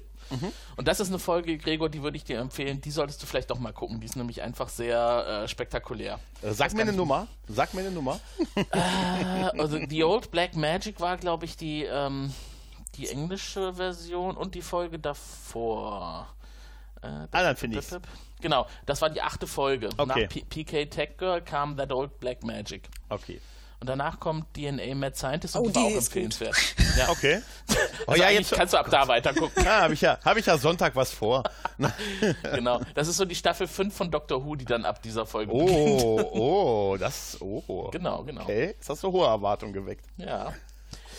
Ähm, so, genau. Wo waren wir? Er sitzt auf dem Stuhl und äh, Mhm. gibt einiges Preis. Und äh, wir sind wieder zurück bei Aaron, denn die findet Jelina und erschreckt sie erstmal ziemlich übel. Ja. Und das fand ich echt ein bisschen sehr. Ja, sehr gemein. fies. Naja, Ja, aber um- pragmatisch. Also ich will ja, Ja. einfach nur wissen, ob äh, ihr, ihre Kammer da überwacht ist oder nicht oder ob sie sich da unterhalten können in Ruhe. Und wie macht sie das? Sie greift sie einfach aus dem Ja. Dunkel, hält ihr die Hand auf den Mund ne, und zieht sie um die Ecke. Ja. Aber zum Glück ist es dann nur Aaron. Genau, erstens das und sie bedankt sich dann. Also das fand ich äh, an der Stelle dann noch viel eindrucksvoller als äh, am Anfang bei Jana. Ähm, weil die beiden können sich ja wirklich nicht so, also ich hatte nicht das Gefühl, dass sie jetzt so innige Freundinnen sind. Ähm, aber da wirkt Aaron mal richtig offen und äh, ehrlich. Das, äh, sie ist ja nun auch nicht die gefühl gefühlsbetonteste unter den Ja. äh, Moja-Mitgliedern. Nee, also sie verdankt tatsächlich ihr Leben äh, sowohl Kiana als auch Jelina und bei beiden hat sie sich damit jetzt bedankt. Also von ihr aus doch auch ein Zug, den ich, äh, den ich gut finde. Vielleicht entwickelt sie sich ja auch weiter in die Richtung, dass sie netter zu den Leuten wird. Wir werden sehen. Genau, und Julina ähm, updatet äh, Aaron dann so ein bisschen und sagt, ja, er ist da auf noch eine Ebene, da kommst du eh nicht hin, da kannst du jetzt nicht versuchen, ihn zu retten ähm, und erzählt ihr halt auch, dass er auf diesem Stuhl ständig äh, sitzen muss und äh, er versucht, sie zu schützen und äh, er deshalb weiter gefoltert wird, weil, weil Scorpius halt denkt, dass er dann auch andere Informationen hat. Genau, das Interessante ist, die anderen Informationen, die sind ja benannt, das sind nämlich Wurmloch-Informationen. Und äh, wir wissen zu diesem Zeitpunkt eigentlich mehr als der Cast oder mehr als die Charaktere. John hat ja tatsächlich Wurmlochwissen. Ähm, das weiß aber John auch selber nicht. also Okay. ganz interessant. Äh, auch da kann ich dir eine Folge ans Herz legen, Gregor. Schau einfach die dieses- Serie. Ich glaube, ich, Schau- ja, schau die Serie, ich genau. glaube, da geht kein Weg mehr dran vorbei, oder? Nee. Äh, und jetzt kommt so eine Szene zwischen Zan und Oh, die die, auch wieder schön. so ein bisschen Mhm. äh, netter ist. Was machen die denn? Äh, Das, ja, die liegen immer noch, sind immer noch am Bomben legen. Und Genau. äh, es gibt eine Anspielung auf das Schwert, was Dago hat. Er hat nämlich, ja, so, ja, ist ein Schwert, ne? Und warum er das dabei hat. Ein Qualtersäbel. Ja, ein, ein, ein, genau, es ist ein, ein Qualtersäbel. Und er erzählt dann eine Geschichte aus von seinem Volk, dass die, als die irgendwie mal besetzt waren, über eine äh, entweder sehr lange oder sehr kurze Zeit, je nachdem wie diese Zeiteinheit gewertet wird, ähm, dass sie dann irgendwie nichts mehr hatten am Ende des Kampfes und vor der Auslöschung und nur noch diese Waffen hatten, um sich halt gegen ihre Vernichtung zu wehren. Und dann, deshalb ist das quasi das Pendant zum klingonischen Butlet so ein bisschen. Und was er aber offen lässt, ist, ob, die, ob sie sich erfolgreich gegen die Vernichtung wehren konnten. Oder ob Ja, der. Krieg vielleicht immer noch andauert. Ne? Er, er, sagt, er sagt ja, sein Opa ist da gefallen, ne? Ja. Und die haben sich mit Qualtersäbeln gewehrt und deswegen halten sie den Qualtersäbel jetzt in Ehren, weil er Mhm. sie in die Freiheit führen soll. Es ist auch eine imposante Waffe. Ja, und Ja. er kann Stein schneiden, wie wir ja lernen. Ja. Ja, in der Ja. deutschen Version ist das auch irgendwie ganz niedlich. Dann sagt er, und was mein Säbel und ich, oder was mein Qualtersäbel und ich noch für dich tun können, ist, wir können Steine für dich schneiden. Das ist tatsächlich äh, mehr oder weniger Wort für Wort aus dem Englischen. Ja, das ist, passt so überhaupt nicht zu Dago irgendwie, dass er den Gegenstand dann so ver, verhumanisiert, also als ob das ein, ein Wesen wäre. Naja, okay. Da, er hat sich ja schon in der Vergangenheit so ein bisschen um seinen Säbel gekümmert. Also das, der hat er tatsächlich eine innige Beziehung zu dem Ding. Männer kümmern sich immer gerne um ihre Säbel. Ja. Äh, genau, so, das machen sie dann anscheinend, wobei Zen ist ja jetzt eher die Sprengstoffexpertin, Das ne? fand Weil, ich erstaunlich. Ja, ne? Also, sie kann irgendwie das, was, was an Bomben da ist, noch verstärken. Genau, unsere spirituelle äh, Heilerin ähm, updatet und äh, upgradet äh, einfach mal die kleinen Sprengstoffladungen. Ja. Ja, anscheinend scheint das auch eine Fähigkeit aus dem Naturreich zu sein. Wir wissen ja auch, auch in der Realität kann man aus Dünger Sprengstoff bauen. Hat auch was äh, Pflanzliches, einen pflanzlichen Aspekt. Stickstoffmäßig. Also ihr meint, dass das eigentlich nicht zu dem Charakter passt, Überhaupt wie ihr ihn nicht. bisher kennengelernt habt. Überhaupt okay. nicht. Also wir wissen, dass sie eine dunkle Seite hat. Ähm, Die hat sie aber mehr oder weniger wieder äh, ja, verdrängt. Ähm, und eigentlich ist sie wirklich total empathisch. Das ist so ihr Ding und äh, spirituell und äh, immer die Erste, die sich um die anderen kümmert. Ähm, und vielleicht auch nicht so technisch affin wie andere. Aber das, also, man würde sie eher als Pazifistin einschätzen. Obwohl, Ja. wenn ich Okay. dran denke, was mit Pilots. Naja, egal. Aber an der Stelle würde mich mal interessieren, was denken denn unsere Hörer über Zan und ihre Entwicklung und vielleicht auch die anderen Charaktere, die wir heute sehen. Wird Aaron tatsächlich langsam ein bisschen zugänglicher? Schreibt uns oder ruft uns an, hinterlasst uns eine Nachricht. Hier sind die Kontaktdaten. Der Frell-Podcast im Netz. Frell.eu. Dort könnt ihr über das Audio-Plugin Feedback hinterlassen oder ihr schreibt uns einfach eine Mail an kontakt.frell.eu oder ruft an unter 0221 28 33 750. Genau, tut das bitte. Wo sind wir? Wir sind bei Aaron, richtig? Genau. Aaron äh, hat sich nämlich jetzt doch zu John aufgemacht und ähm, äh, wendet sich an die Wache, beziehungsweise bringt eine Wache mit und äh, tut so, als hätte sie ein Signal gefunden, das aus der Zelle kommt und die müsste man auf den, äh, auf den Grund gehen, weil wer weiß, was dahinter steckt. Und ähm, der Wachmann findet dann auch irgendwas und zwar wird er mehr oder weniger auf dieses äh, Schlüsseldings von Stark gelenkt. Also, also mit dieser Szene hatte ich echt Probleme. ja. Also, weil, äh, wer ist das? Und warum geht er alleine dahin? Und warum stehen da keine anderen Wachen unten? Und äh, warum kann man, kann ich irgendeinen anquatschen und sagen, hier, zeig mir mal unten die Zellen? Und es, Ich kann eine, eine der Fragen kann ich beantworten. Ja. Der Typ, der da steht, das ist der persönliche Adjutant, Adjutant von äh, Scorpius. Das heißt, der ist schon irgendwie äh, in einer Position, wo er was zu sagen hat. Und ich nehme mal an, dass die Zelle einfach sehr sicher ist, weil da ist ja auch wieder so, eine, so ein Handabdruckscanner, ne, den man bedienen muss, um die Zellentür Ja, aufzukriegen. ja. Dieser, dieses Peacekeeper-Gerät, was man direkt auch in den Farben den Peacekeepern Ja. zuordnen Ja, ja. wenn Ja, man es irgendwo in der Rumpelkammer rumliegen sehen würde. Ähm, und äh, Aaron hat ja auch ähm, tatsächlich einen Hintergrund für ihre Analyse. Sie sagt, sie hat ein verstecktes Signal aufgestöbert und er findet ja das versteckte Signal auch. Das ist nämlich dieses tolle Ding, was Stark zusammengebastelt hat. Anscheinend sendet das ja irgendwas. Man Ja. hat es nur bisher nicht bemerkt, weil man wahrscheinlich nicht danach gescannt hat. Ja, was ich witzig an der Szene fand, ist, dass äh, die beiden da reinstürmen und äh, die, äh, die Wache oder der Adjutant dann auf ähm, Stark losgeht äh, oder auf ja, Stark losgehen, aber er attackiert dann erstmal John, weil er natürlich denkt, John hat ihn jetzt verraten. Ja. Ähm, währenddessen ähm, äh, schlägt Aaron dann den Adjutanten nieder und ähm, setzt ihn außer Gefecht. Und dann bemerkt Stark, so als er merkt, dass die beiden sich kennen, wie viele Peacekeeper kennst du ja eigentlich auf der Basis? Ja, das gut. ist ganz witzig. Das war witzig, aber ich habe wirklich von Anfang an in der Szene gedacht, jetzt schlag ihn doch endlich nieder. du hast ihn doch, die Hand kannst du auch drauflegen, wenn er bewusstlos Ich hab ist. auch ne? in- Also, Ich habe auch in meinen Notizen geschrieben, äh, Aaron schlägt den Wachmann nieder, also ich habe ihn Wachmann genannt. Äh, zu dem Zeitpunkt hatte sie ihn noch gar nicht niedergeschlagen. Ja, ja, Die Szene ja. dann weiterging, dachte ich mir, wann Das- schlägt sie denn endlich nieder? das ist so offensichtlich, Ja. oder? Also, Das macht sie doch bestimmt gleich. Und Grace hat es auf dem Stuhl jetzt schon fast hinter sich, denn der sitzt da immer noch drauf und Scorpius durchstöbert alles, was er so finden kann in Grace Kopf. Und dann stoßen sie endlich auf die Szene, auf die wir alle gewartet haben. Jetzt weiß Scorpius, dass Grace seine ähm, erste Offizierin auf seinem Schlachtkreuzer, den er damals kommandiert hat, getötet hat. ah, das erklärt, warum das so episch war, Ja. diese Szene. Ja. Okay. Das war Aber damals sehr unerwartet. Also da äh, hat man dann doch schon ein bisschen gezuckt, weil sie Mhm. eigentlich in einem sehr vertrauten Moment waren, die beiden. Und äh, naja, dann Ach hat so, Grace sie das war. Sie war seine, von, von Trace, die erste Ja, ja, ja, ja. Und sie hatten praktisch Okay. so, einen, so einen Moment, ja, und jetzt wissen wir beide was und das können wir niemandem sagen, aber wir halten zusammen und äh, wir sind jetzt die gegen alle anderen. Das war so ein Moment. Und dann Genau, hat er ja halt okay. das Genick gebrochen. Grace wurde zurückgerufen vom Kommando Okay. und äh, diesen Rückruf, den hat sie eigentlich mitgetragen, aber Grace hat, äh, ging auf Nummer sicher und hat sie einfach umgebracht. Und allein diese Einfachheit, mit der ihr das Genick gebrochen hat, ne, so widerlich war das. Einfach mit, mit zwei Fingern oder so, knack, fertig. Ja, es wirkte auch ein bisschen komisch irgendwie, fand ich. Also, Ja, komisch, aber es war tragisch. Also es war schon irgendwie fies. Also von ihm. komisch im Sinne von, es wirkt halt nicht so, als kannst du jemanden so das Genick Ja. brechen. Ja. Halt, ne? Aber naja. Ja, sie hatte halt auch Gefühle für ihn und das war schon. Oh, dann wird's, dann wird's noch halt. Dann hat er nicht nur ihr Herz gebrochen, sondern auch ihr Genick. Yep. Kann man so sagen. Ist ja doppelt gemein. Ja. Okay. Ähm, so, ja, und in dem Moment wird, ach so, äh, das ist dann auch das Ende. Ähm, Peacekeeper Barbie bestätigt, wir haben jetzt den Kopf vollständig durchsucht und das war es, was er geheim halten wollte. Da ist nichts an Wurmlochwissen.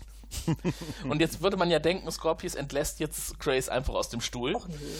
Nö, denn es kommt eine Durchsage, dass äh, John und Stark entkommen sind mit Hilfe einer Peacekeeperin und Scorpius befiehlt dann erstmal die Basis abzuriegeln, damit sie auf keinen Fall nach oben entkommen können. Durch das gesicherte Loch. Genau, Äh, das weiß er wahrscheinlich noch nicht, wo, wo, wo sie herkam. Äh, Auf jeden Fall stürmt er direkt los, seine Freundin hinterher und Grace bleibt auf dem Stuhl sitzen und findet das überhaupt nicht lustig. Ich finde, er hat's verdient, auch wenn ich ihn nur so ku- Er sieht kurz auch kenne. fix und fertig aus. Ja, ja. Genau, völlig verschwitzt und, und zer, zerlumpt und ich glaube, der wollte da wirklich jetzt so schnell wie möglich runter. Äh, und dann finden sie ja dieses super geniale Versteck, also äh, auch völlig offensichtlich, irgendwo unter einer äh, Gitterrost-Abdeckplatte, mitten im Gang, ein, ja, weiß ich nicht, so eine Art Aufbewahrungsbereich, wo man irgendwas reinpacken kann aus Gittern. Und oben drüber halt so ein Laufsteg. Ja. Aber habe ich das ähm, richtig mitgekriegt, dass Stark in dem Moment einfach weg war? Der tauchte erst wieder später auf. Ich habe mich da irgendwie gefragt, äh, wo ist er denn geblieben? Ah, stimmt. Der war Ja, Ist er nicht Ja, hoch? ja, die- Ist er, ist er, die haben sich doch getrennt und er ist die Treppe hoch. Ist Ach genau, die Okay, haben ich schon mal rausgelassen. Genau, Ja, dann hatten sie keine Zeit, genau. alle durch Ah, die Tür okay. zu laufen. Ja, obwohl ich auch das ein bisschen, ich weiß nicht, die Sekunde hätte es vielleicht noch gereicht, dass die auch mit durchhuschen, aber naja. Auf jeden Fall verstecken sie sich unter diesem Gitter und äh, Mhm. Peacekeeper Barbie steht dann genau über ihnen. Der Name ist super. Das ist aber, ich muss fragen, das ist nicht der offizielle Name von ihr, oder? Also ich glaube, anders wurde sie gar nicht genannt in dieser Echt? Folge, oder? Ohne Scheiß. Ja, ich glaube, zweimal Peacekeeper Barbie habe ich mitbekommen. Deswegen habe ich sie auch in meinen Notizen so genannt. Okay. Ähm, und steht halt genau drüber, ne? Und anstatt mal zu gucken, worauf sie steht, mal so nach unten, ne? Ich meine, also wenn ich irgendwie in der Gegend rumlaufe, dann gucke ich nicht nur geradeaus. Ja, ja. Und Dann wenn du, gucke ich auch mal nach oben und nach unten. ja, wenn du vor allen Dingen auch über ein Gitter gehst, vielleicht Ja. nochmal, ne? Ja. Aber äh, schicke Schuhmode hat sie an, oder? Ja, Ja. sehr praktisch. Hat sie wahrscheinlich irgendwo bei, bei Deichmann äh, Gammak-Basis gekauft. Das war der Schuh des Monats. Passend zu, zu Scorpies persönlichem Outfit-Design, ähm, das sie in der weiblichen Variante trägt. Äh, so, Moja hat weiterhin Wehen. Es äh, geht jetzt irgendwie auch nicht so wirklich bei ihr voran. Äh, das Einzige, was jetzt halt passiert ist, jetzt kommt der Moment, wo sie das, wo sie ein komplettes Vakuum überall herstellen muss. Ja. Völlig spontan, ne? Pilot informiert Kiana und Rigel darüber. So, 18 Micros habt ihr noch und dann wird hier überall die Luft abgesaugt. Ja, und dass bei ihm er in Sicherheit ist, aber dass sie es nicht mehr rechtzeitig zu ihm schaffen würden. Äh, aber dass es ja noch Druckschleusen irgendwie äh, Ebene, eine Ebene weitergibt. Ja, so, und damit habe ich nämlich auch ein Riesenproblem gehabt mit dieser Angabe. Wir sind ja bisher immer davon ausgegangen, 18 Microns, also ein Micron ist ungefähr eine Minute, ne? Da dachte ich mir auch, wie so groß ist Moja jetzt auch wieder nicht. Wie viele Kilometer müssen die laufen, um zu Pilots Kanzel zu kommen? Ja, zumal sie dann, als sie bei den anderen Kammern sind, ja noch, da wird ja noch von, ihr habt noch 10 Ja, gesprochen, ne? Genau. Dann haben sie noch 10 Minuten und dann Ja, krabbelt Kiana schon rein in die Kapsel. Aber vielleicht will er einfach Platz und Ruhe haben und hat gerade auf, hat nicht aufgeräumt und so und sagt, nee, nee, hier, Druckluftkammer. Ja, ja, genau. Ja. Weil Pilot macht immer so ein Chaos in seiner Kanzel da Ja. oben. Ja, vielleicht, äh, vielleicht sind die Zeitangaben auch kontextvariabel, keine Ahnung. Ah, vermutlich. ja. Aber gut, das ist euch also auch Ja. aufgefallen. Aber äh, es hat auf jeden Fall eine, äh, aber zu einer äh, schönen Szene geführt, wie die Ja. beiden dann in, in die eine gemeinsame Kammer quasi halt reinklettern und dann halt quasi aufeinander drauf liegen und es ist auch diese Anspielung, diese sexuelle, da ist so viel sexuelle Anspielung in der Luft in dieser Szene. Ja, da kommt ja nach, nachher noch eine ganz andere Anspielung, Ja, ja. aber äh, wir wissen ja eigentlich, dass Rachel das, das nicht so mit diesen, äh, also mit, äh, er hat das mal erklärt, dass er mit den äh, anderen zwei Beinern, das ist nicht so sein Ding. Aber er ist schon irgendwie auch ein bisschen lüstern in dem Moment. Und, Ja. äh, äh, was halt so witzig ist, weil Kiana versucht halt krampfhaft diese anderen Druckkammern irgendwie aufzukriegen, ne? weil sie will auf gar keinen Fall mit Rigel in eine. Und das merkt Weiß man schon halt warum. auch. Ja, genau. Ja, ja. Im Hintergrund wird schon die Luft abgesaugt ne? und es entsteht so ein gewisser Druck, in Anführungszeichen, dass Ja, sie jetzt ja. schon irgendwie langsam mal eine Unterkunft finden muss. Und Rigel winkt ihr halt aus seiner Druckkammer zu. Hier, Ja, komm doch hier ist- rein. Es sieht super aus, aber diese Kammern, weißt du, das sind so kleine so Metallsärge. Also, Weinfässer. Ah. Ja, oder? Ja. Echt unangenehm. Absolut. Also, es, es hilft ja auch nichts, ne? Sie muss dann tatsächlich rein. Und ich habe mir noch aufgeschrieben, er findet das super. Ja. ja, aber es sieht auch witzig aus, wie die beiden da so am Anfang so reingezwängt aufeinander liegen und die Kamera, die von draußen halt nur filmt. Das sieht sehr, sehr witzig aus. Genau. Und auf der Basis, da ist äh, etwas mehr Platz. Äh, da haben sie aber jetzt festgestellt, sie kommen jetzt durch die ganze Abriegelung nicht mehr so einfach raus. Sie brauchen jetzt den Chip eines ranghohen Offiziers, der ihnen Tür und Tor öffnen würde. Und ich nehme mal an, dass der ähm, Captain's Chip, den äh, John bisher immer benutzt hat, um durch alle Absperrungen durchzukommen, den hat er wahrscheinlich jetzt nicht mehr. Der wurde ihm abgenommen. Achso, ja, Ja. logisch. In der Gefängnis Ja, klar. in der Gefängniszelle kann er, hätte er die Tür einfach öffnen können. Den, ja, das wäre jederzeit rausgekommen, ja. Den Genau. kannst du behalten, aber mach nichts Dummes damit. Und jetzt will er dann erstmal äh, losgehen, um sich neuen zu, zu suchen, aber das ist ja jetzt hier eher Aarons Gebiet, ne? Also Aaron kennt sich aus auf solchen Peacekeeper-Basen und deswegen geht sie jetzt einen besorgen. Und jetzt sind wir zurück in, in der äh, Druckkapsel. Ja, es ist, Mhm. Es ist schon die Moja. Szene, die, wo man so sieht, wie das beschlagen ist und äh, die Ja. Hand dann so ranplatscht. Das ist doch eine Titanic-Anspielung, oder? Ah, ich hab's mir auch notiert. Absolut. Ja, ja. Das habe ich mir auch aufgeschrieben. Eindeutig Titanic. Ja, aber erstmal ist es so, dass das äh, Rigel sich scheinbar irgendwie befingert, ne? weil Mhm. äh, Kiana fragt, wo ist deine Hand? Und ja, sie ist hier unten. Behalte die in deinem Kaftan. ja, genau. Ziemlich eklig habe ich mir dahinter geschrieben. Äh, ja, aber wie er dann auch, auch, er dünstet ja dann etwas aus. Ja, er dünstet aus. Helium. Moja gebiert, Rigel funzt, äh, furzt, äh, Helium und Kiana ist stinksauer. Und die, äh, wie geil sie dann die hohen Stimmen auch Ja. in dieser Szene haben. Das ist, das ist so Comedy-Gold, diese Sequenz. Großartig. Ich glaube, die wollten einfach nur mal Heliumstimmen haben und haben sich dann die ganze, die ganze Folge nur um diese Szene gebaut. Ja, ja, ja. Ist aber sehr gut gelungen, also ich fand das absolut witzig.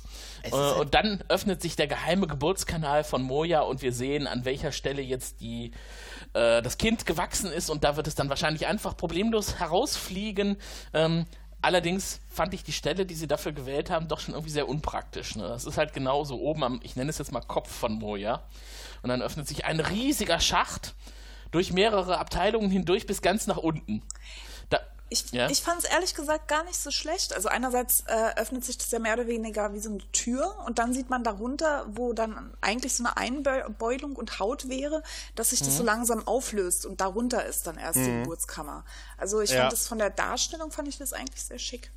Und es Ja, war schön aber es gemacht. nimmt so unglaublich viel Platz weg. Und ich habe mir gedacht, dafür, dass äh, das ja eigentlich nur eine Funktionalität von Moja war, die nur zufällig jetzt aktiviert worden ist, hat das doch schon sehr viel Platz in einem Peacekeeper-Transportschiff eingenommen, dieser Bereich. Na okay, äh, da wo das, das Kind war, war das nicht früher irgendwie Lagerhallen oder sowas? Wurde das nicht dafür genutzt? Ach, du glaubst, ach, das ist umgebaut worden. Ja, das könnte natürlich sein, ja. Okay, gut, dann, dann wird es das wahrscheinlich demnächst auch wieder sein, denn irgendwie muss das, muss das Kind ja jetzt raus. Äh, Soweit sind wir allerdings noch nicht. Wir finden äh, in einer nächsten Szene, findet Aaron jemanden. Und das finde ich sehr, sehr genial. Dieser ganze Dialog, der jetzt kommt. Denn Aaron findet ja Grace immer noch leidend im Aurora-Stuhl und sie spricht ihn von hinten an, so dass er sie nicht sehen kann. Und äh, es ist einfach großartig, oder? Er, er will jetzt erstmal wissen, wer das ist, der da reingekommen ist. Ja, er denkt erstmal, es wäre die äh, Barbie, äh, Ja. die Peacekeeper Barbie und äh, das ist halt so eine, so eine typische Folterszene, aber umgedreht, Mhm. weil sie ja eigentlich nichts von ihm will und äh, sie geht dann auch irgendwann in sein Gesichtsfeld und äh, er fordert halt von ihr, lass mich hier raus, äh, du hast einen Eid geschworen, Peacekeeper ist man fürs ganze Leben äh, und Aaron ist überhaupt nicht äh, einverstanden mit seiner Logik. Ja, sie konfrontiert ihn ja auch nochmal damit, weil sie sieht ja auf dem Bildschirm, der immer noch an ist, wie er Lieutenant Teague, seine erste ähm, Stellvertreterin damals, ne, die erste Offizierin, getötet hat. Und die kannte Aaron ja auch. Und da wirft sie ihm auch vor, also wenn ich dich jetzt freilasse, dann wirst du mit mir wahrscheinlich dasselbe machen, was du mit Lieutenant Teague gemacht hast. Und äh, du bist schuld daran, dass ich für unwiederbringlich kontaminiert eingestuft wurde. Du hast mein Leben zerstört und du bist schuld daran. Und wie kommst du überhaupt auf den Gedanken, dass ich zu dir zurückkommen wollen würde? Könnt ihr, mir, könnt ihr mir das mal kurz erklären, was dieses kontaminiert bedeutet? Äh, Ja, ja, erklär du. ähm, äh, die Peacekeeper sind äh, eine in sich abgeschlossene Rasse, die sich für das Oberste hält. Und ähm, Space äh, Nazis. auch genau die Okay. Space Nazis und äh, alle anderen sind nicht so wertvoll wie Peacekeeper. Und äh, sie hat damals, als auf der Suche nach John diese äh, Peacekeeper ähm, Manschette von der Moja entfernt worden ist und die Mannschaft geflohen ist, da war sie halt mit dabei und ist nicht direkt zurückgekommen zu Grace Schiff. Und dadurch, dass sie halt weg war und nicht eingestuft werden konnte, was ihr Status ist, hat er sie eingestuft als unwiederbringlich kontaminiert. Sie ist nicht mehr in, äh, wieder ähm, in die Peacekeeper-Gemeinschaft, Okay. in die Sebastianer-Gemeinschaft aufnehmbar. Sie ist halt jetzt eine Abtrünnige. ja. Okay. In- Witzig ist, dass er dann Gehorsam von ihr verlangt. Genau, Und sich auf das seinen passt Vorgese- überhaupt nicht, Ja. ja. und sich auf seinen vorgesetzten Status dann beruft. Ja, aber er Ja. denkt halt, das ist das, was äh, Juliane eben schon so passend sagte, dass es äh, bei den Peacekeepers halt oft auch um diese Einschüchterungstaktiken geht. Ja. Und ich glaube, er versucht das halt in dem Moment, ne? weil er ist ja immer noch irgendwie schon der furchteinflößende Captain Craze, der schon viele böse Dinge getan hat und äh, früher auch eine absolute Respektsperson auch für Aaron war. Ne? Ich glaube, es gab ja am Anfang sogar Szenen, wo sie auch ausgedrückt hat, wie sehr sie ihn bewundert und seine militärische Laufbahn. Okay. Ja, auf jeden Fall. Und sie reagiert aber dann auch total souverän und sagt ihm, ja, ich, ich gebe dir dein Leben, ich zeige dir dein Leben und schalte den Stuhl wieder an.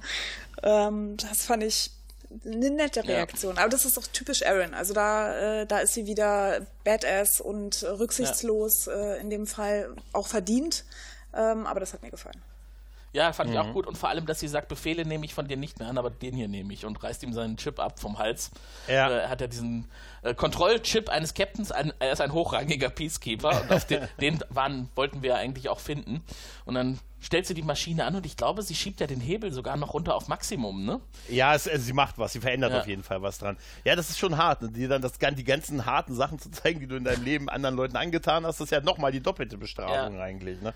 Oder es gefällt ihnen, je nachdem. Ja, und es ist ja sehr schmerzhaft anscheinend, dieser Aurora-Stuhl. Ja, ja. sie geht dann einfach und lässt diesen schreienden Grace hinter sich zurück. Ich finde das schon ziemlich krass. Es Ja, natürlich ist es auch. Ist es auch. Aber das äh, wollten sie natürlich dadurch auffangen, dass sie vorher diesen Dialog integriert hatten, in dem klar wurde, dass sie Grace Ja. dafür verantwortlich macht, dass ihr Leben komplett zerstört wurde. Genau. Das hat es ein bisschen relativiert, an dem man noch mal dran erinnert wurde oder mich darauf hingewiesen Genau. Wenn jemand mein Leben zerstören würde, dann würde ich ihn auch äh, foltern. hat. Das ist gut zu wissen, Tim. ja, also pass bloß auf, Gregor. Ne? Ja, ja. Nächste Babcon oder so. Wenn du mal dann mein Leben da zerstörst, dann rette ich mich. Leider habe ich gestern Tims Leben zerstört. Das heißt, bin ich jetzt auf der Flucht. Genau. Gut, dass wir alles aufnehmen hier. So, und dann sind wir wieder zurück im Versteck, denn da nutzt Jelina die Chance, um äh, John mal die Frage zu stellen: Möchtest du eigentlich mit Aaron zusammen sein? Jetzt kommt so dieser schwierige Ah ja, das ist diese, Folge. dieser das ist- Emo, äh, Ja. Blabla. Das ist, hätten sie sich sparen können. Ja, ist auch genau der richtige Moment in so einer Situation, das zu machen. Absolut. Und er will das ja auch eigentlich gar nicht besprechen. Er versucht das irgendwie abzu, abzuwehren. Ja, okay, sie, also es ist ja so, dass sie dann später gegenüber Aaron auch erklärt, warum sie das jetzt fragt, äh, weil letztendlich sie soll mit ihnen gehen auf die Moja und äh, ihr, ihr droht ja dann genau das, was äh, Aaron auch passiert, nämlich eine Ausgestoßene zu sein, nie wieder zurück zu können. Und Ja. sie braucht einfach eine Motivation, äh, in dem Fall halt John. Äh, um, um ihr Leben aufzugeben. Und deshalb will sie da schon, dass Klartext gesprochen wird. Also verständlich ist es schon, aber Ja, aber äh, da, ich, ich, da habe ich eine Verständnisfrage. Ähm, äh, die Erinnerung, sie, er sollte sich ja auf dem Stuhl an den Kuss mit ihr erinnern. Das heißt, sie haben die Szene gesehen, wie er sie geküsst Nee, hat und dann das- gab es Nein. die, Nee, das war eine andere. Das war ein anderes Gesicht. Das war das Gesicht von der Adjutantin. Ah. Das hatte sie manipuliert. Genau, das war, das war Ah, nur der Trigger, damit das Gehirn quasi genau Ah. die richtige Stelle halt. Äh, Ja, gut, dann kann ich meine Notizen an der Stelle mit mir alle durch. Okay, weil das habe ich tatsächlich übersehen. Ich dachte noch, die kann ja gar nicht da bleiben, weil sie sie ja gesehen haben. Okay, vergesst es. Ich nehme alles zurück.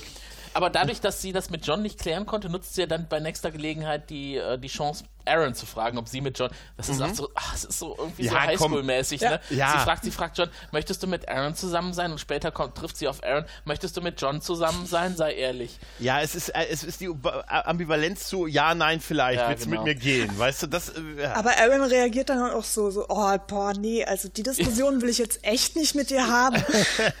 genau. Und, aber was richtig widerlich ist im Deutschen, ähm, das hast du im Englischen zum Glück jetzt nicht gehabt. Äh, Jelina sieht Aaron im Deutschen und Aaron duzt sie. ja. Das Stimmt. ist so ätzend und passend. Ne? Ja. Und dann noch in so einer, bei so einem Gesprächsthema dann auch noch. Ja, ja. Ne? Du, wir fliehen gerade gemeinsam, aber das Du, ich weiß, so weit sind wir noch nicht. Ich, ich halte das für einen Fehler im Dialogbuch. Das konnte nicht Ja, ja. Absicht sein. Ja, ja, Warum ja. sollte denn, außer ist es vielleicht durch den Kommandounterschied, dass Aaron halt im, im Nee. Kommando höher steht als sie. Ich glaub, das ist einfach Punkt nur- sollten sie doch überschritten haben, oder? Wenn sie Ja, ja. denselben Mann lieben. Ja, das kann, dann duzen wir uns, wenn wir denselben Mann lieben. wir, nein, nein, ich muss nicht warten, bis du mir das Sie, hier sie lieben doch anbietest. auch äh, Mr. Crichton, oder? Dann können wir uns doch jetzt duzen. Ja, genau, dann, Ja. dann duzen wir uns jetzt. Dann sind wir Dude-Schwestern, hallo. Hier ein kleiner Sekt. Wenn es mal so wäre, Stößchen. Genau. äh, und dann findet Scorpius äh, Grace im Aurora-Stuhl, zählt eins und eins zusammen und spurtet direkt los, denn äh, er hat die Chance, sie noch alle wieder aufzuhalten, denn sie sind nach oben unterwegs, haben Grace Kommando-Chip und mit den Aufzügen sind sie natürlich viel, viel schneller oben als die Flüchtigen über die Treppe. Was wir am Ende dann sehen, dass nicht der Fall ist, aber äh, ähm, auf jeden Fall ist das so seine Planung. Und John vermisst halt unterwegs Jelina und will sie suchen gehen. Und Aaron hält ihn erstmal davon ab, weil sie ihm klar macht, sie hat jetzt ihre Entscheidung getroffen, sie ist jetzt nicht dabei. Genau. Denn du gehörst mir. Aber John will eigentlich schon auf die Suche gehen. Ja, aber macht er dann doch nicht. Ja. Genau. Und äh, jetzt ist äh, der, der große Moment da, und zwar Mojas Kind kommt. Ähm, äh, noch nicht ganz, aber, aber, aber bevor, bevor das Kind kommt, dürfen sie doch noch aus, ihren, äh, aus ihrer Druckkammer wieder raus. Ja, sie dürfen aus Ja, ihrer ja. Dru- Druckkammer raus, aber sie kriegen dann auch schnell mit, dass äh, das Kind zwar schon so halb draußen ist, Ja. ähm, aber feststeckt und zwar aus einem äh, einfachen Grund. Es äh, ist nämlich vollgepackt mit Waffen, was äh, Leviathane sonst nicht haben. Ja, Das fand ich- zum das- ersten das- Mal sehen wir ein Bild davon. Das finde ich aber, äh, es sind ja lebende Schiffe. Soweit habe das habe ich ja mittlerweile auch Ja. kapiert. Das heißt aber, die Moja ist nicht bewaffnet? Nee, Nee, die Moja ist äh, ein völlig, äh, wie nennt man das, Pazifistisch. pazifistisches äh, Lebewesen eigentlich. Ist schon ein geiles Konzept irgendwie, ne? Diese Serie, wirklich, Mhm. echt. Ach, je- jetzt merkt das auch. Ja, tu- hey, in diesem 20 Jahre, Tim. Ja. Nach 20 Jahren bin ich auf Punkt. Ja, aber dann fang doch jetzt bitte mal an bei Folge 1 und guckst, Ja, guckst morgen ich hab, mal. aber du versprichst mir, dass ich in 20 Jahren nicht Discovery gut finde, oder? Ne, Das wird auf gar keinen Fall passieren. Das kann ich dir jetzt schon in die Hand versprechen. Sehr gut, sonst werde ich dein Leben nämlich zerstören. Nein, Genau. aber, Ich werde dich foltern. Ja, wir kriegen, äh, wir kriegen auch so eine, so eine ähm, mutmaßliche Erklärung für, für die Abnormalität des Kindes. Und zwar hatte Dago ja damals ähm, mehr oder weniger die Moja beschädigt und da halt dieses äh, mehr oder weniger Verhütungsmittel äh, oder Verhütungssystem zerstört, wodurch er äh, sie erst schwanger gekommen ist. Und da vermuten sie, dass das irgendwie getriggert hat, dass das Kind jetzt äh, Waffen hat.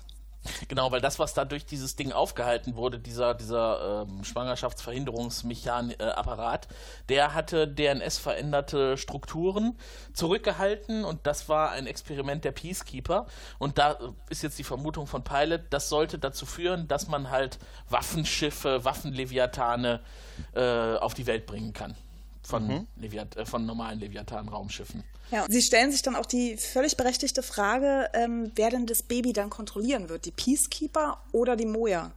Ähm, weil letztendlich ist es ja doch gefährlich, wenn sie dann so ein, so ein Kleinkind dabei haben voller Waffen und äh, die Peacekeeper kommen und können es äh, an sich reißen.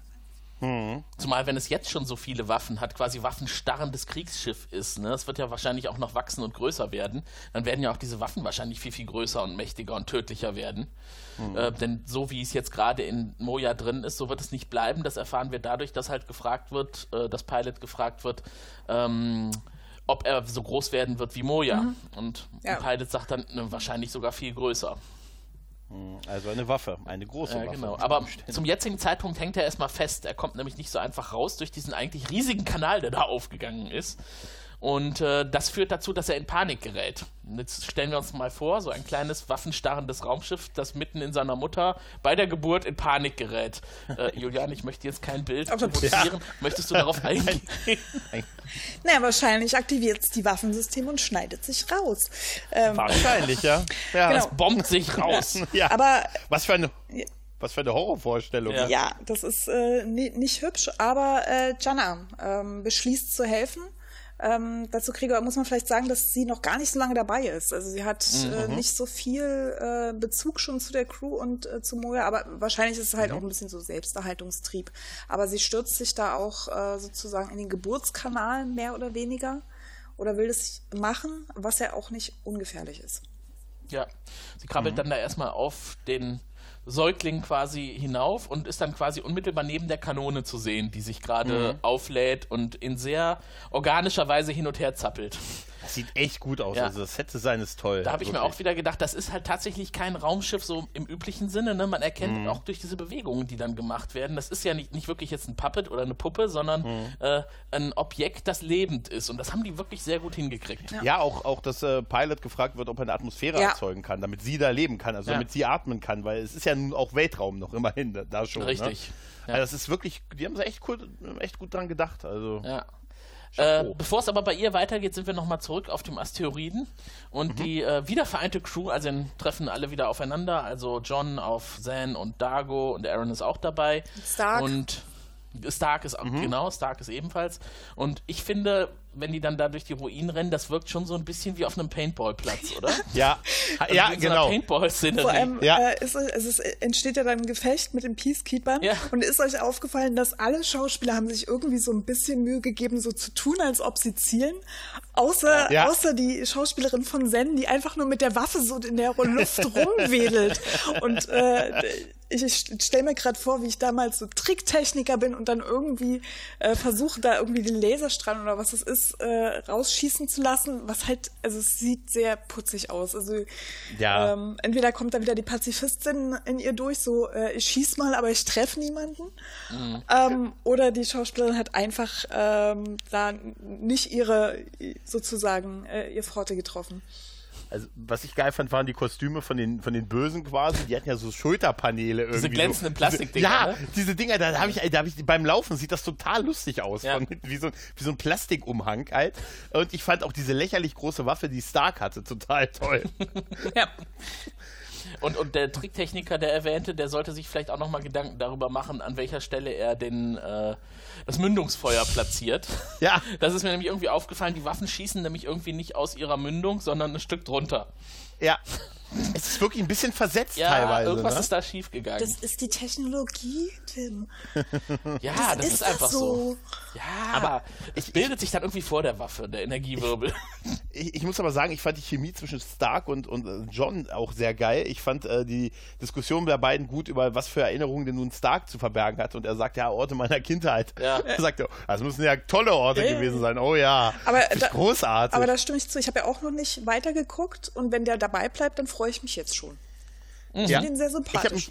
Das, das ging mir auch so, als ich eben auf den, als ich ja zu Beginn der Aufnahme den Farscape Wikipedia-Eintrag aufgemacht habe und gesehen habe, ach, der gehört ja zur Main Crew. Da habe ich mich gefreut. Das fand ich super. Ja, das hatte ich tatsächlich ein bisschen verdrängt, Julian. Ich dachte, du hättest das vor Urzeiten schon mal gesehen. Nee, ich wurde ja von Raphael sozusagen äh, auf Umwege, äh, ja, ja, dann kannst du auch Farscape, wir brauchen da erst, ja, komm da mal hin, das ist toll. Ah, ja, ja, ah, ich hatte okay. mich Ja, eigentlich für den Lukas gemeldet. Ja, ja, ja, das weiß ich noch, das weiß ich noch. Wir sind ja eigentlich nur die zweite Wahl gewesen. Nein, nein, Das ist auch, ja. Wir Nein. sind ja alle im Grunde der Meinung, dass wir ein super Konglomerat an Serien im Podcast Imperium besprechen. Eben. Und Farscape gehört einfach dazu. Ähm, was ich noch lustig fand in der Szene mit Stark, ähm, Stark will nämlich erstmal von John wissen, was, was hast du denn überhaupt vor Scorpius verborgen? Und John sagt, den Kuss eines Mädchens. Und Stark ist halt sehr, sehr belustigt dann, ne? Und äh, dann äh, will John von Stark wissen, was er verborgen hat. Erinnerungen an Orte seiner Kindheit. Und ist großartig. Die trockene Antwort von John, na, das müssen ja Wahnsinnsorte gewesen Ja. sein. Aber die spielen ja dann noch eine Rolle später. Ja, genau. Äh, in der Zwischenzeit dazwischen, während die beiden das klären, ist Kiana immer noch mit dem Baby beschäftigt und versucht dessen Kanone irgendwie äh, äh, zu beeinflussen.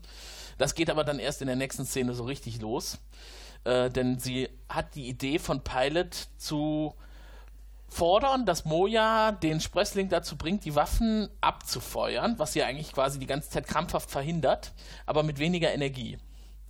Also irgendwas hat sie vor. Anscheinend hat sie jetzt irgendwie so eine chirurgische Laseroperation vor, keine Ahnung. Na, das- Man weiß es noch nicht so Sie richtig. schaut sich ja auch um. Also man sieht ja, sie guckt nach oben und sieht da offensichtlich was. Also wahrscheinlich sieht sie, Ja. wo es feststeckt und wo ähm, wa- was notwendig ist, damit das Baby da rauskommt. Ja. Genau so wird es sein. Sie ja. macht einen Kaiserschnitt oder bereitet ihn zumindest vor äh, und kann dann gerade noch fliehen, bevor der Sprössling seine Waffen wirklich abfeuert. Und das war nicht nur irgendwie mit, äh, auf, auf sie wirkte es, es, als wäre es nicht halbe Energie gewesen, denn sie wird ja quasi aus dem Kanal dann nach vorne rausgeschossen. Äh, war ordentlich Schmackes dahinter, würde Mhm. ich sagen. ja. Hat aber gereicht. Alle sind happy, denn der Sprössling ist frei. Aber man sieht ihn nicht. Nein. Ja. Noch nicht. Ja, Fand ich auch traurig. Ja, man Ja, hätte das, das- gerne, da haben sie sich, glaube ich, die CGI gespart, ne? dass man dann sieht, ja. wie er aus der Moja Na, rausfliegt. ich, äh, für die nächste Folge wahrscheinlich aufgehoben. Ja, wir werden es sehen. Die können wir morgen besprechen. äh, auf dem Planeten ein kleiner Schreckmoment, denn Scorpius hält plötzlich von hinten John die Pistole an die Kehle. Äh, eine Waffe an den Hals. Und ja, das äh, erschreckt John doch ein wenig, denn jetzt kommen wieder so die Befürchtungen auf, ich lande gleich wieder im aurora Ja, ja. Auftritt Jolene. Und dann kommt Jelina dazu. Aber irgendwie ist es doch ein bisschen wenig zielführend, was sie da veranstaltet, denn sie wird direkt abgeknallt Das vom ist- Scorpius. also Ja, ich es fand ist die so- Szene so ein bisschen antiklimatisch, also so, so, so dazwischen gepuppelt, damit sie am Ende ähm, verletzt ist. Also Hm. das hätte genauso gut irgendwie ein äh, Querschläger von, von einem Peacekeeper sein können. Ja. Ja, vielleicht hat man hier quasi schon vorausgeahnt, was später mal bei Doctor Who passieren wird. Die Tochter des Doktors kann ja fliehen und ist wild im Universum unterwegs und kann potenziell immer mal wieder auf den Doktor. Ich habe ja kein Problem damit, dass sie erschossen wird. Ich habe ein Problem mit der Szene, dass äh, Scorpius Also- jetzt kommt. Also es ist, wirkt halt ein, also es ist äh, so ein bisschen verschwendet. Ja, ist reingepopelt, das trifft schon ganz gut. Aber du hast recht, Tim, ich habe tatsächlich mehrfach an äh, die Tochter des. Doktors Mich gedacht. erinnert die auch total Ja. an. Ja, total, ja. Ja. Nee, aber es ist schon so ein bisschen dieses allein, dass sie auf einmal da steht und dann soll sie dann, dann schießen, Ja. aber es bleibt ihr gar keine Zeit und wird abgesehen. Sie steht ja ohne Deckung da Ja, und ich meine, das ist alles schon wie hingestellt halt, ne? Aber es, es funktioniert ja wenigstens. Äh, Scorpius Ja, ja. kriegt Angst und äh, John kann fliehen. Genau. Warum, warum, ist Scorp warum hat Scorpius sich eigentlich zurückgezogen? Wer hat denn auf ihn geschossen? Oder. Nee, es hat ja eigentlich keiner auf ihn geschossen. Ja, das war, wie gesagt, das war alles so am Ende so ein bisschen rein, reingefriemelt. Ach, Dago kommt, glaube ich, noch dazu. Ja. Ja, ja, und John hat ihn gehauen. Ja. Ach, John hat ihn doch, geschlagen. John hat ihm doch, ja, hat ihm doch eine, hat ihm doch eine hier, den guten alten Ellenbogen. Aua! Ja, aua. Oh, meine einzige Schwachstelle, meine Brustplatte. Oh Gott! Ich komme mit körperlicher Gewalt nicht so gut klar. Du hast meine Lederschnüre im Gesicht verdreht.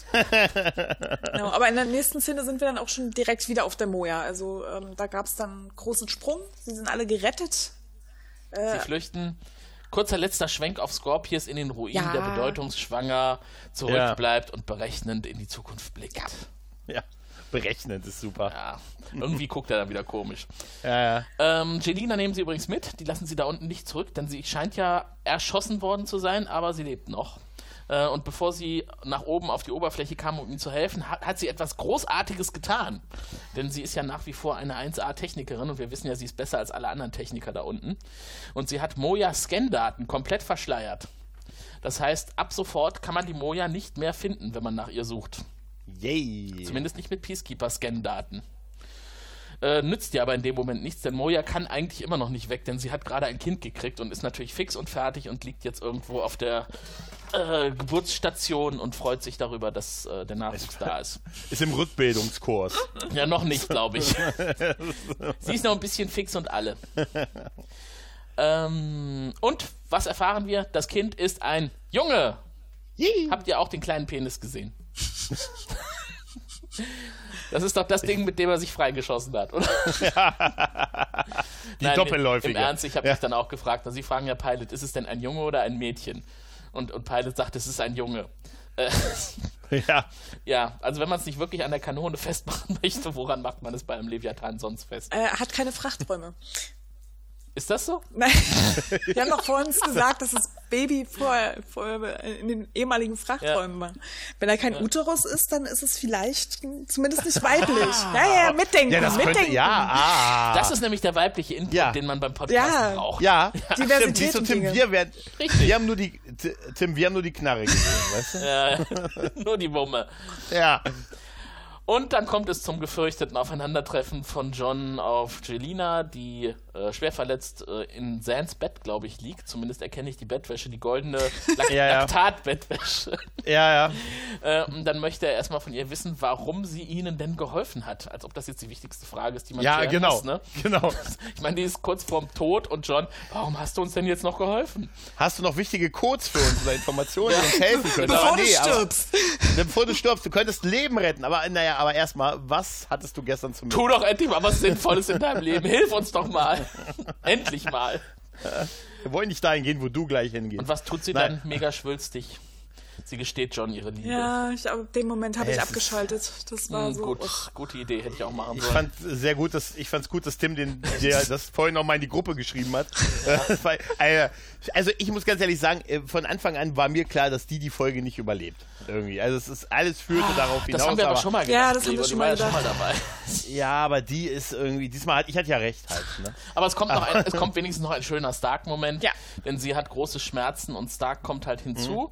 Und diesmal ohne goldenes Licht transferiert er einen Ort aus seinen Erinnerungen an Angelina. Aus seiner Kindheit, d- was er nämlich Ja. versucht hat, vor Scorpius äh, fernzuhalten. Also es scheint wirklich ein hübscher Ort zu sein.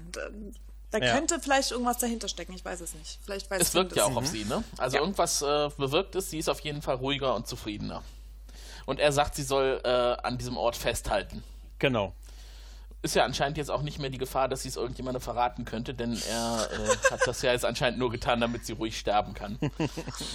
Und dann fragt sie John doch nochmal, jetzt kommt das, was ich eben gepostet habe, hätten wir uns lieben können, wenn es anders gelaufen wäre? Ja, ja, ja, ja. Ja, ja, hätten wir, ja, hätten wir. Küss das mich. ist so eine. Das ist so eine tolle Frage. In einer anderen Welt und wenn wir die beiden letzten Menschen wären. Und du eine andere Person. Und du eine andere Person und ich kurz bevor ich sterbe, könnte ich mir das vorstellen. Könnte ich mir absolut Das- vorstellen. Ey, jetzt mal ehrlich, oder? Also das ist wirklich ein bisschen komisch, oder? Sie will, dass er sie küsst, er tut es, sie stirbt. Ja. Dann hat der, das Drama auch ein Ende. Also das Ende hätte ich so nicht gebraucht. Und was ihr über das Ende denkt und über die heutige Folge, das erfahren wir gleich. Er wird noch eine wichtige Rolle spielen, wenn die Moja-Besatzung auf ihn trifft. Heute ist er nur unser Bewertungsmaßstab. Wir vergeben ein bis fünf HWs pro Folge. Also, lieber Frell Podcast, wie hat die heutige Episode denn nun abgeschnitten? Ja, ich verrate, glaube ich, nicht so viel, wenn ich sage, inzwischen sind wir ja auf ihn getroffen. Und inzwischen machen unsere Harveys etwas mehr Sinn, auch wenn ihr noch nicht wisst, woher der Name Harvey kommt, aber auch das wird wahrscheinlich noch erklärt werden. In diesem Sinne, Ladies first. Immer Gerne. Ladies first. Ich beschwere mich jedes Mal drüber, aber es ist okay. Aber die Ladies dürfen es auch gerne abgeben an jemand anderen. Habe ich letztes Mal, glaube ich, schon gemacht.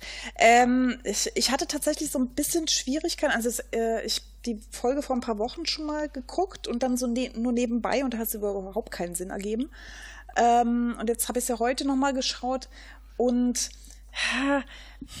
Also ich mag so einzelne Sachen. Scorpius ist toll und äh, Aaron ist badass und es gibt so ein paar witzige Sachen, aber man ist ja von Farscape eigentlich viel Witz gewohnt zwischen sehr, sehr vielen ernsten Szenen und das fand ich so ein bisschen schade, dass das hier nicht der Fall war. Ist halt auch der zweite Teil von, einem, äh, von einer Doppelfolge.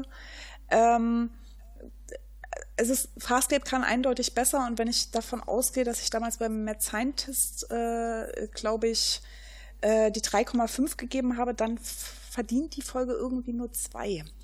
Weil ähm, das passiert halt viel, aber nicht so richtig. Also man merkt, dass viel äh, Grund für später gegeben wird. Also Stark wird richtig eingeführt, wir lernen Scorpius noch kennen.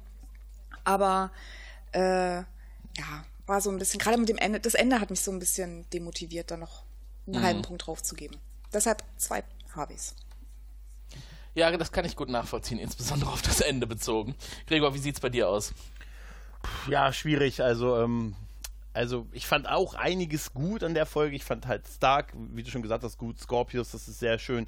Äh, sie ist halt, es ist gut gemacht, hohes Production Value. Es hat mich auch durchaus unterhalten und ich sehe es halt auch als, als äh, meine zweites Farscape-Folge, die ich gesehen habe und dann gleich ein Zweiteiler.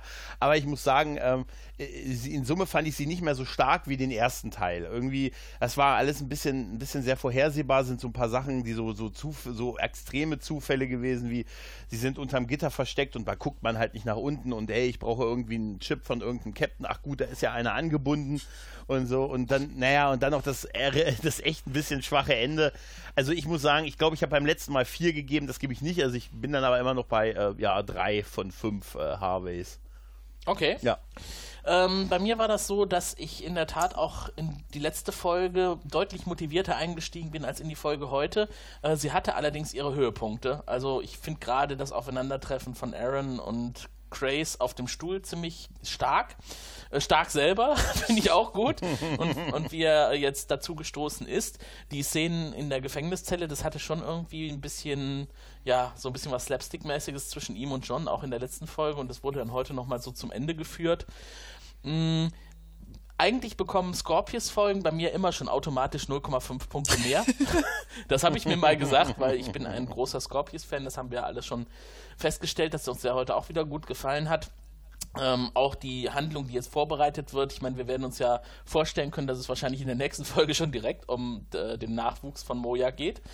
Äh, und da äh, steckt ja doch einiges dahinter. Nicht nur schwere Waffen, sondern auch, was machen wir jetzt und wie können wir weiter durchs All reisen mit einem Säugling, der hinter uns herfliegt. Mm, aber auf die heutige Folge bezogen würde ich dann wahrscheinlich. Ja, ich hatte mir eigentlich drei Punkte notiert, aber ich gebe jetzt doch mal noch 0,5 Punkte mehr für Scorpius. Dann mache ich mal 3,5 Punkte.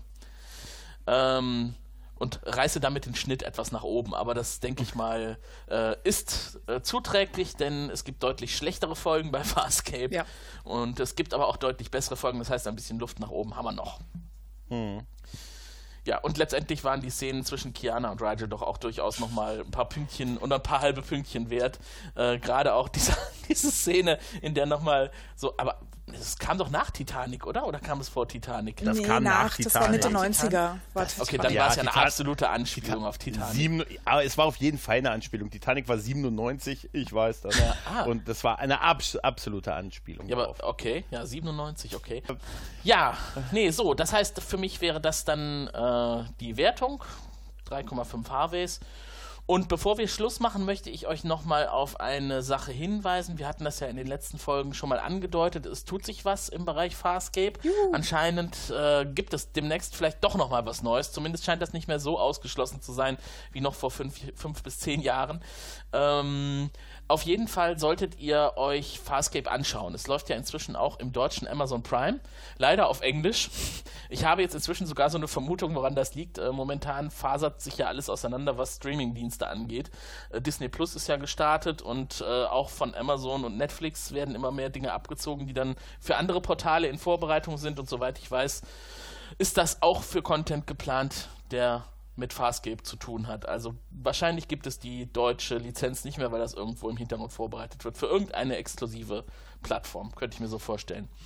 Aber die ehemaligen Macher von Farscape haben auf Conventions gesagt, man sollte jetzt jede Möglichkeit nutzen, an offizieller Stelle Farscape zu gucken, wo gezählt werden kann, dass Farscape geguckt wird. Und das geht halt in Deutschland bei Amazon Prime Video. Ja. Ja, in diesem Sinne hoffe ich, dass daraus was wird. Ich hoffe auch aus der nächsten Folge wird was, dass wir uns demnächst wiederhören und erfahren, wie es mit Mojas Nachwuchs weitergeht. Und darauf freue ich mich und wünsche allen einen schönen Abend oder einen schönen Tag. Bis dann. Bis dann. Tschüss. Tschüss.